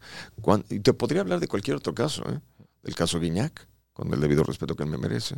El caso de Tigres. Al quitar esos pensamientos que me van limitando mi interacción, las probabilidades y posibilidades de un éxito se multiplican inmediatamente. Y pudiese ser un Morris Dieck o un John Milton, o sea, quien sea quien se encuentre viviendo esa cárcel de sus pensamientos. Pero ot- otra vez, John, esa A es la parte que no me queda clara. O sea, ¿cómo abres la caja del inconsciente? Con la respiración. Sí, pero le entregas mensajes y cómo esos mensajes trascienden en, la- en el- en- en el actuar de la gente. Recapitulemos. Si a un personaje le digo, tienes anestesia en la mano, clavo la aguja, tienes anestesia, saco la muela. Nunca hubo ningún medicamento de por medio, pero el cerebro se enfocó, se Es canalizó. eso, ese enfoque del cerebro. Se canalizó la energía, la frecuencia y la vibración en un punto tan exacto que ese mensaje se convierte en una realidad. Que yo te puedo decir, oye, ¿y las enfermedades? Exactamente. Po- ¿Podrías curar enfermedades con eso? Lo hemos hecho, pero la gente no sabe. Pero no nos vamos a, a quitar de, contestándote. Podemos recapitular programando la mente. Esto es como si yo sacara esa... Abre tu computadora, por favor. Ábrela. Acá. Tomamos un- una computadora. ¿Quién creó esta computadora? Un cerebro humano. ¿Ok? Entonces el cerebro dijo, a ver, ¿cómo le vamos a hacer? Voy a depositar mediante estos mensajes. Ajá, La hipnosis es esto. Saqué una, un señal, una un cablecito, lo conecté a este teclado y empecé yo a depositar esos mensajes. Ok. Esa es mi virtud, esa es mi capacidad, empezar a programar esos mensajes intentando generar un cambio de pensamientos que me arrojará un cambio de resultados. A ver, te voy a poner un ejemplo, nada más para ver si sí lo, lo agarré bien. A ver. Es como si yo cuando tenía 15 años, Ajá. alguien me agarró y me dijo, tú no sirves para nada. Así es. Me lo dijo. Y yo en ese momento le dije, sí, sí, hombre, vete para allá, hombre, no te creo. Pero ese tú no sirves para nada se quedó grabado. Y ha condicionado la forma en que he actuado desde entonces. ¿Te acuerdas que te platicaba del top of mind? Sí, es eso. de los pensamientos limitantes, de los pensamientos tóxicos, cuántas y cuántas y cuántas veces no me doy cuenta del 80-20. Toda la plática viene a unirse Sí. aquí. ¿Cuántas veces escuchamos el ¿qué tienes en la cabeza? Sí, sí. ¿Qué, qué tienes en la cabeza? Sí, sí. ¿Te, te suena conocida la historia? Sí. Y cuando se refieren a eso, ¿a qué se refieren? Oye, no yo- a que tenemos cerebro. ¿Cuándo vas a convertirte en una persona productiva? ¿Por qué me das tantos problemas? ¿Por qué no eres como tu hermano? Mm. Él sí estudia. No sé, saliste igualito que tu papá. sí, sí. ¿Te acuerdas? ¿Sabes? Ya estás entendiendo cómo sí, va esto. sí, sí, ya. Ahí te otro ejemplo, nada más para que la gente igual lo, lo termine de aterrizar. Es como si yo te doy una plana de clasificados. Ajá. Este, esta hoja, ¿no? En el, en el periódico en donde vienen millones de anuncios, miles, cientos de, Cientos de miles. de miles de anuncios, ¿no? Te la doy y tú oye, pues, la agarras, ¿no? ¿Qué vas a encontrar? Pues nada, porque no estás buscando nada. Pero ¿qué pasa si yo específicamente estoy buscando que quiero comprar un auto de tal color? Es un enfoque que la hipnosis nos puede ayudar a tener. Y cuando me dan la plana de clasificados, que la plana de clasificados es como la vida, las oportunidades, todo lo que está sucediendo allá afuera. Si no sabes qué es lo que estás buscando, va a pasar la vida y va a decir, yo nunca tuve la oportunidad. No, sí la tuviste, Y no la tomaste. pero no la tomaste. ¿Por qué no la tomaste? Pues porque no estabas preparado, no, no, no, no la supiste identificar, bla, bla, bla. Aquí vas a ser sharp, directo. Vas a ser preciso con lo que buscas y lo Vas que a haces. enfocar tu Enfocarte. capacidad mental Ya. en aquello que tú quieres lograr. Está fregón. John, te voy a, te voy a preguntar algo. En, en el mundo de las finanzas, me atrevo a decir que el sesgo que más le afecta a las personas es el sesgo del tiempo presente. El sesgo cognitivo de la gente. Que es descontamos nuestras metas a futuro por el beneficio del tiempo presente. Es decir, si el retiro faltan 40 años, faltan 30, faltan 20, en su momento me encargo de ello. ¿Y para qué ahorras? Ah, Porque en algún momento van y ustedes Pues en algún momento ves. Oye, ¿por qué no ahorraste para comprar la televisión? ¿Para qué si lo puedo pagar a mensualidades? Ah, si vas a pagar tele y media. No importa, pero la quiero ahorita, en caliente. Oye, ¿para qué invertir si esa lana pues la voy a tener disponible en 5 o 10 años? No, no, no, a ver, ahorita en caliente. Sesgo del tiempo presente. En el tema de... Me atrevo a decir que el 80-20, Ujú. el 80% de los problemas financieros se deben al sesgo del tiempo presente, que es este 20%. Se puede trabajar el sesgo del tiempo presente, en otras palabras, darle más importancia, un poquitito más de importancia también al futuro, no solamente al presente, se puede trabajar la hipnosis. Te lo voy a definir con esto. ¿Qué pasaría si a alguien presente se le ocurre decir a los que están en estado hipnótico, oiga, de ahora en adelante empezará a valorar el tiempo presente y dejará de procrastinar. Dejará de postergar todo para mañana se dará cuenta que somos finitos y al ser finitos, el ayer ya pasó, el mañana es incierto y de ahora en adelante aprovechará la oportunidad del momento para catapultarse y convertirse en la mejor versión de sí misma. Imagínate. Creo que hoy, después de algunos años de habernos visto, te está quedando claro qué tan importante o qué tan irrelevante puede ser la hipnosis para nuestras vidas. Te voy a hacer la pregunta. Haz esto. ¿De dónde te sale la señal? De acá. Ok. Si tu cabeza no está enfocada y dirigida, no se va a mover. No vas a poder mover o vas a mover. Y entonces estás perdiendo tu tiempo y tu vida. La hipnosis es quítate la basura mental, dirígete y encáusate. Y haz las cosas ya. Y es ahí donde la gente Solo aquellos quienes han vivido la experiencia se dan cuenta que el llegar a una hipnosis profunda, podría yo argumentar que es uno de los días más importantes de nuestra vida por los resultados que se están generando. En el caso de Edwin Cass, envío un fuerte abrazo para él y toda su familia. Siempre hay un antes y hubo un después de la hipnosis. Y esto no tiene nada que ver con que, pero él es cantante y él es futbolista y son sus capacidades, claro pero por alguna razón la vida misma se encarga de ponernos trabas, de ponernos esas piedritas en el zapato, esos topes en la calle.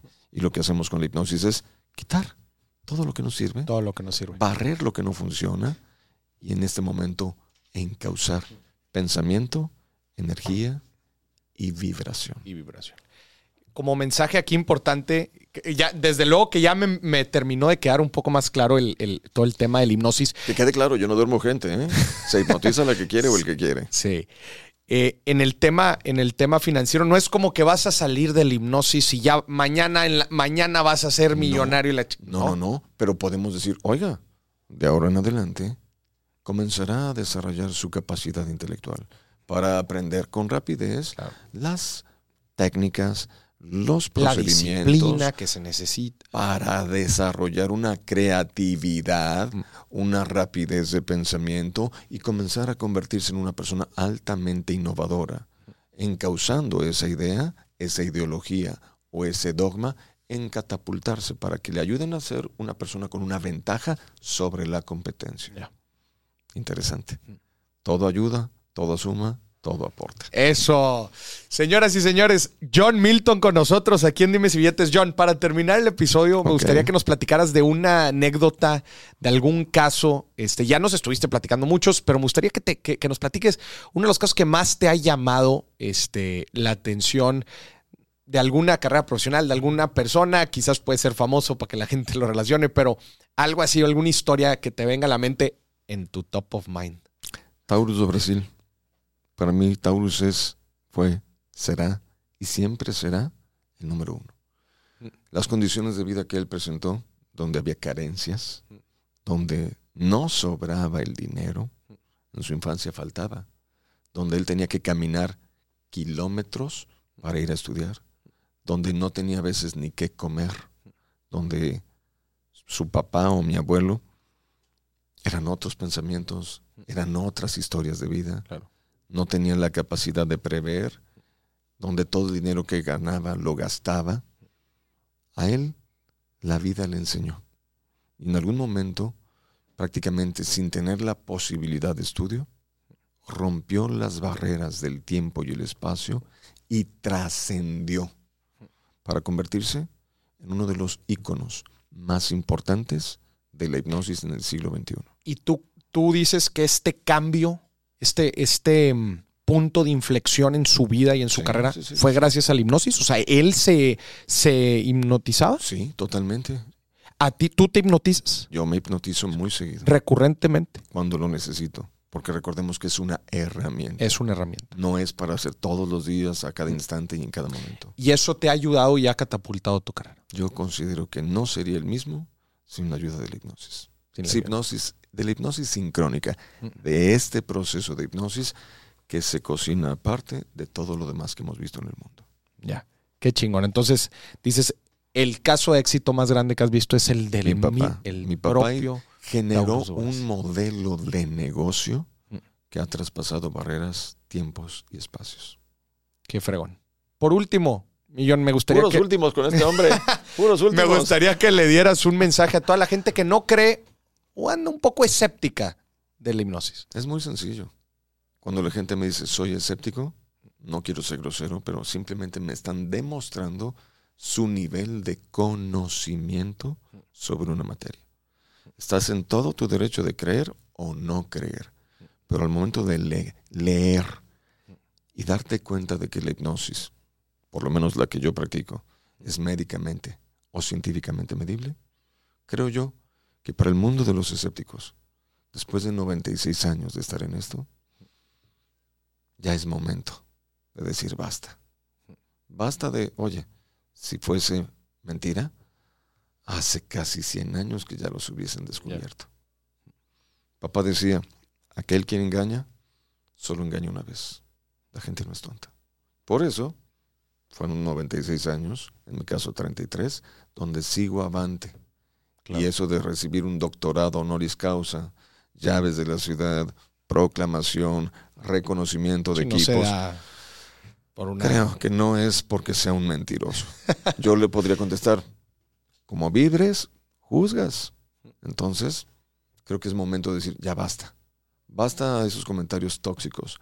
Basta esa forma tan ruin de vivir la vida y darnos cuenta que si ya hice todo en mi vida y nada me ha resultado como yo esperaba, ¿por qué no darle la oportunidad a algo Darle diferente que sí está funcionando de manera extraordinaria? Qué fregón, Millón. ¿En dónde te puede encontrar la gente? ¿En dónde estás? ¿En, En- redes sociales? Estamos en todas las redes sociales. John Milton Oficial en Facebook, TikTok, Instagram, Twitter, en eh, YouTube. Voy a pedirles, por favor, que si quieren, aquí hay algo que la gente a veces no entiende. Lo dije al inicio, más allá del bichito con el debido respeto de la pandemia, de la pandemia de la cual nadie está hablando es la pandemia man- mental, de la pandemia del miedo, de la pandemia del temor, donde desde mi prisma me di cuenta que una persona quien permanece por más de 72 horas bajo crisis de melancolía, estrés y ansiedad, desarrolla la depresión, quedando presa fácil de caer víctima de cualquiera de las enfermedades que le están dando la vuelta al mundo. Y dije yo, bueno, ¿cuál es la mejor terapia? Sin necesidad de utilizar medicamento para contrarrestar esa energía. La felicidad, la alegría Claro. el ser una persona que sonríe. Entonces, después de más de 30 años de estar en esto, decidí sacar 15 años que tenemos grabados de pura diversión y entretenimiento. Para que la gente en casa se ría. Practique lo que diría Patch Adams, como algo llamado Risoterapia. risoterapia. Empezar a soltar o liberar endorfinas, serotonina, dopamina, la hormona de la felicidad. Y que la gente, con esa risa y con ese momento Mm. de alegría, tenga una mejor calidad de vida en ese, en ese plano en el que se encuentra ella. Y entonces sacamos en todas las plataformas de John Milton parte de lo divertido. De lo divertido de Pero- todo. 15 años de, de, de De contenido, videos, de videos. contenido que Ya. tenemos grabado para hacer comerciales. Entonces la gente se está divirtiendo de lo lindo Ya. con las barrabasadas y las puntadas de las respuestas de los que están hipnotizados. Pero no por eso significa que no sea hipnosis de verdad. Claro. Hay que entender por qué decidí hacer esto. Tratar de contribuir al mundo con un poquito de esparcimiento Esparcimiento. y que la gente se salga de esos 600 millones de personas en depresión para que ese momento de alegría nos cambie la vida. Dicen los filósofos, con esto voy a terminar, un segundo puede cambiar un día. Un día puede cambiar una vida. Pero una vida puede cambiar un mundo. Eso. Oye, Johnny, si alguien quiere más información sobre este taller inmersivo que platicabas, En www.duermase.com duérmase.com. tienen la información o en johnmilton.mx tienen información de el Mental Evolution, lo que hablábamos de, Evolution. de- de mi hija, el reset mental.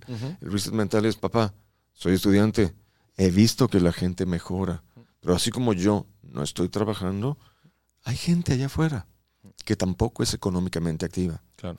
¿Por qué no haces un taller de hipnosis. Para los estudiantes? Dije, ¿y qué propones? Pues no te pueden pagar 3, 4, 5, 10 mil pesos porque no trabajamos. Cóbrales lo mismo que cobras en un evento de los del espectáculo de la noche. ¿Cuántos están más o menos tus precios? ¿Del espectáculo? Mm. 300, 400, 500 Ya. pesos. Y eso cualquier estudiante.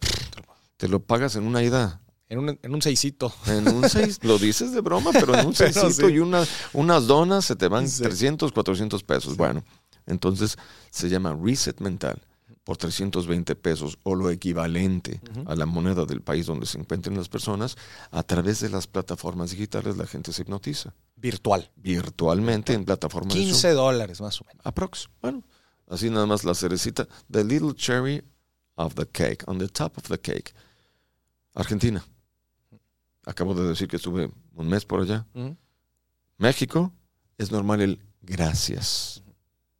Ayer me pasó una señora que dijo, tengo 40 kilos de sobrepeso. No puedo caminar. Madres. A ver, empiece a respirar. Es en serio. Igual que yo. Para los escépticos, hagan la respiración y después hablamos. Entonces, ella respira tres o cuatro minutos. Yo dije, canalice la energía. De rojo cambia a un azul morado. Transmute la energía. Libere el dolor y ya no hay molestia. Despiértese. No cayó en hipnosis profunda. Fue un estado hipnoideo. Y resulta que ella de repente hace esto con la rodilla. Se escucha track. La otra, clac. ¿Escucharon? Me tronó. Puedo caminar bien, puedo Y caminar empezó bien. a caminar. Eso fue antenoche. Es normal el gracias en México o en Estados Unidos. Pero en Argentina, donde nunca me había presentado, conocía el país, pero no conocía cómo trabajo. Ajá. Tercera noche de temporada me dice una mujer, gracias, señor Milton. ¿De qué? ¿De qué me habla? Empecé a seguirlo en redes sociales de John Milton oficial y escriban John Milton por favor correctamente, J-O-H-N. Si escriben con faltas de ortografía van a dar a páginas falsas y apócrifas.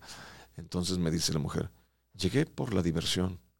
Empecé a buscar y me di cuenta que había algo más detrás de la risa. Comencé a tomar sus talleres en línea. No tomo el de Reset Mental. Hay otro taller que dura dos horas y media. El Reset dura una hora. Empecé a tomar su taller. Me hipnoticé. Gracias a usted, superé mi problema de discalculia. Discalculia. ¿qué es? Bendito Dios, bienvenido a mi mundo. Yo dije, disculpen mi ignorancia. ¿Qué es la discalculia? Cuando uno toma una palabra y escribe, si cambia letras, se le llama dislexia. Ajá. La discalculia es lo mismo, pero con, los, con las cifras. Cambias números. Ok. ¿Ok? Órale. Esto me truncaba la vida porque no podía realmente tener un trabajo porque siempre me equivocaba. Siempre se equivocaba. Ya. Imagínate, voy a hacer una transferencia. Ups, se me fue un Ups, cero. sí, exacto. bueno, dice la mujer, quiero darle las gracias porque ya no tengo ese problema. Lo superé al 100%. Me permitió empezar a llenar formas, formatos, formularios. Cosas muy básicas. Bueno, la mujer consiguió un trabajo y hoy por hoy trabaja en Dubai. Órale. Dice, Qué chido. Es increíble, Sí. Morris, es increíble. Dice la mujer, mi hermana, su marido y yo hicimos el viaje desde Dubái para venir a conocerlo. ¿Qué es lo que lo ha hecho tan famoso? Órale. Se hipnotizan las dos hermanas esa noche, al día siguiente regresan a trabajar a Dubái. Hace tres días me manda un video diciendo gracias. Por ahí te lo muestro ahorita. Ella está en, las bolsas bursátiles, entendiendo como si fuese un panorama en 3D, cómo suben y bajan los mercados e invertir donde se tenga. Órale. Es increíble. Qué Por eso, fuerte, güey. es increíble. Entonces, para los escépticos, like. Empiecen compartan. a respirar No, y a ver. Que sigan escépticos, por mí no tengo problema alguno. Vayan al teatro, desenmascárenme públicamente, pero hagan el ejercicio bien. Y aquellos que están entendiendo la plática, que en algún momento me habían solamente visto como un libro Mm. con una caricatura en la portada, ábranlo, Ábralo. porque hay algo más interesante que se puede aprender. No, y sin duda este episodio eh, sirvió también para que cono- te conocieran a ti, conocieran tu trayectoria y cómo funciona este, este mundo tan interesante de la, de la hipnosis. Millón, muchísimas gracias. Qué gusto tenerte Mauricio. aquí en Dimes y Billetes. Y usted, escúcheme bien. Hoy es el primer día del resto de su vida financiera. Y ahora sí, aviéntate un duérmete para que la gente... Relájese, sigan solamente a Morris Dieck con bi- es- billetes. Dimes y billetes. Sigan solamente a Morris Dieck. Sigan solamente a Morris Dieck con dimes y billetes. ¡Duérmase!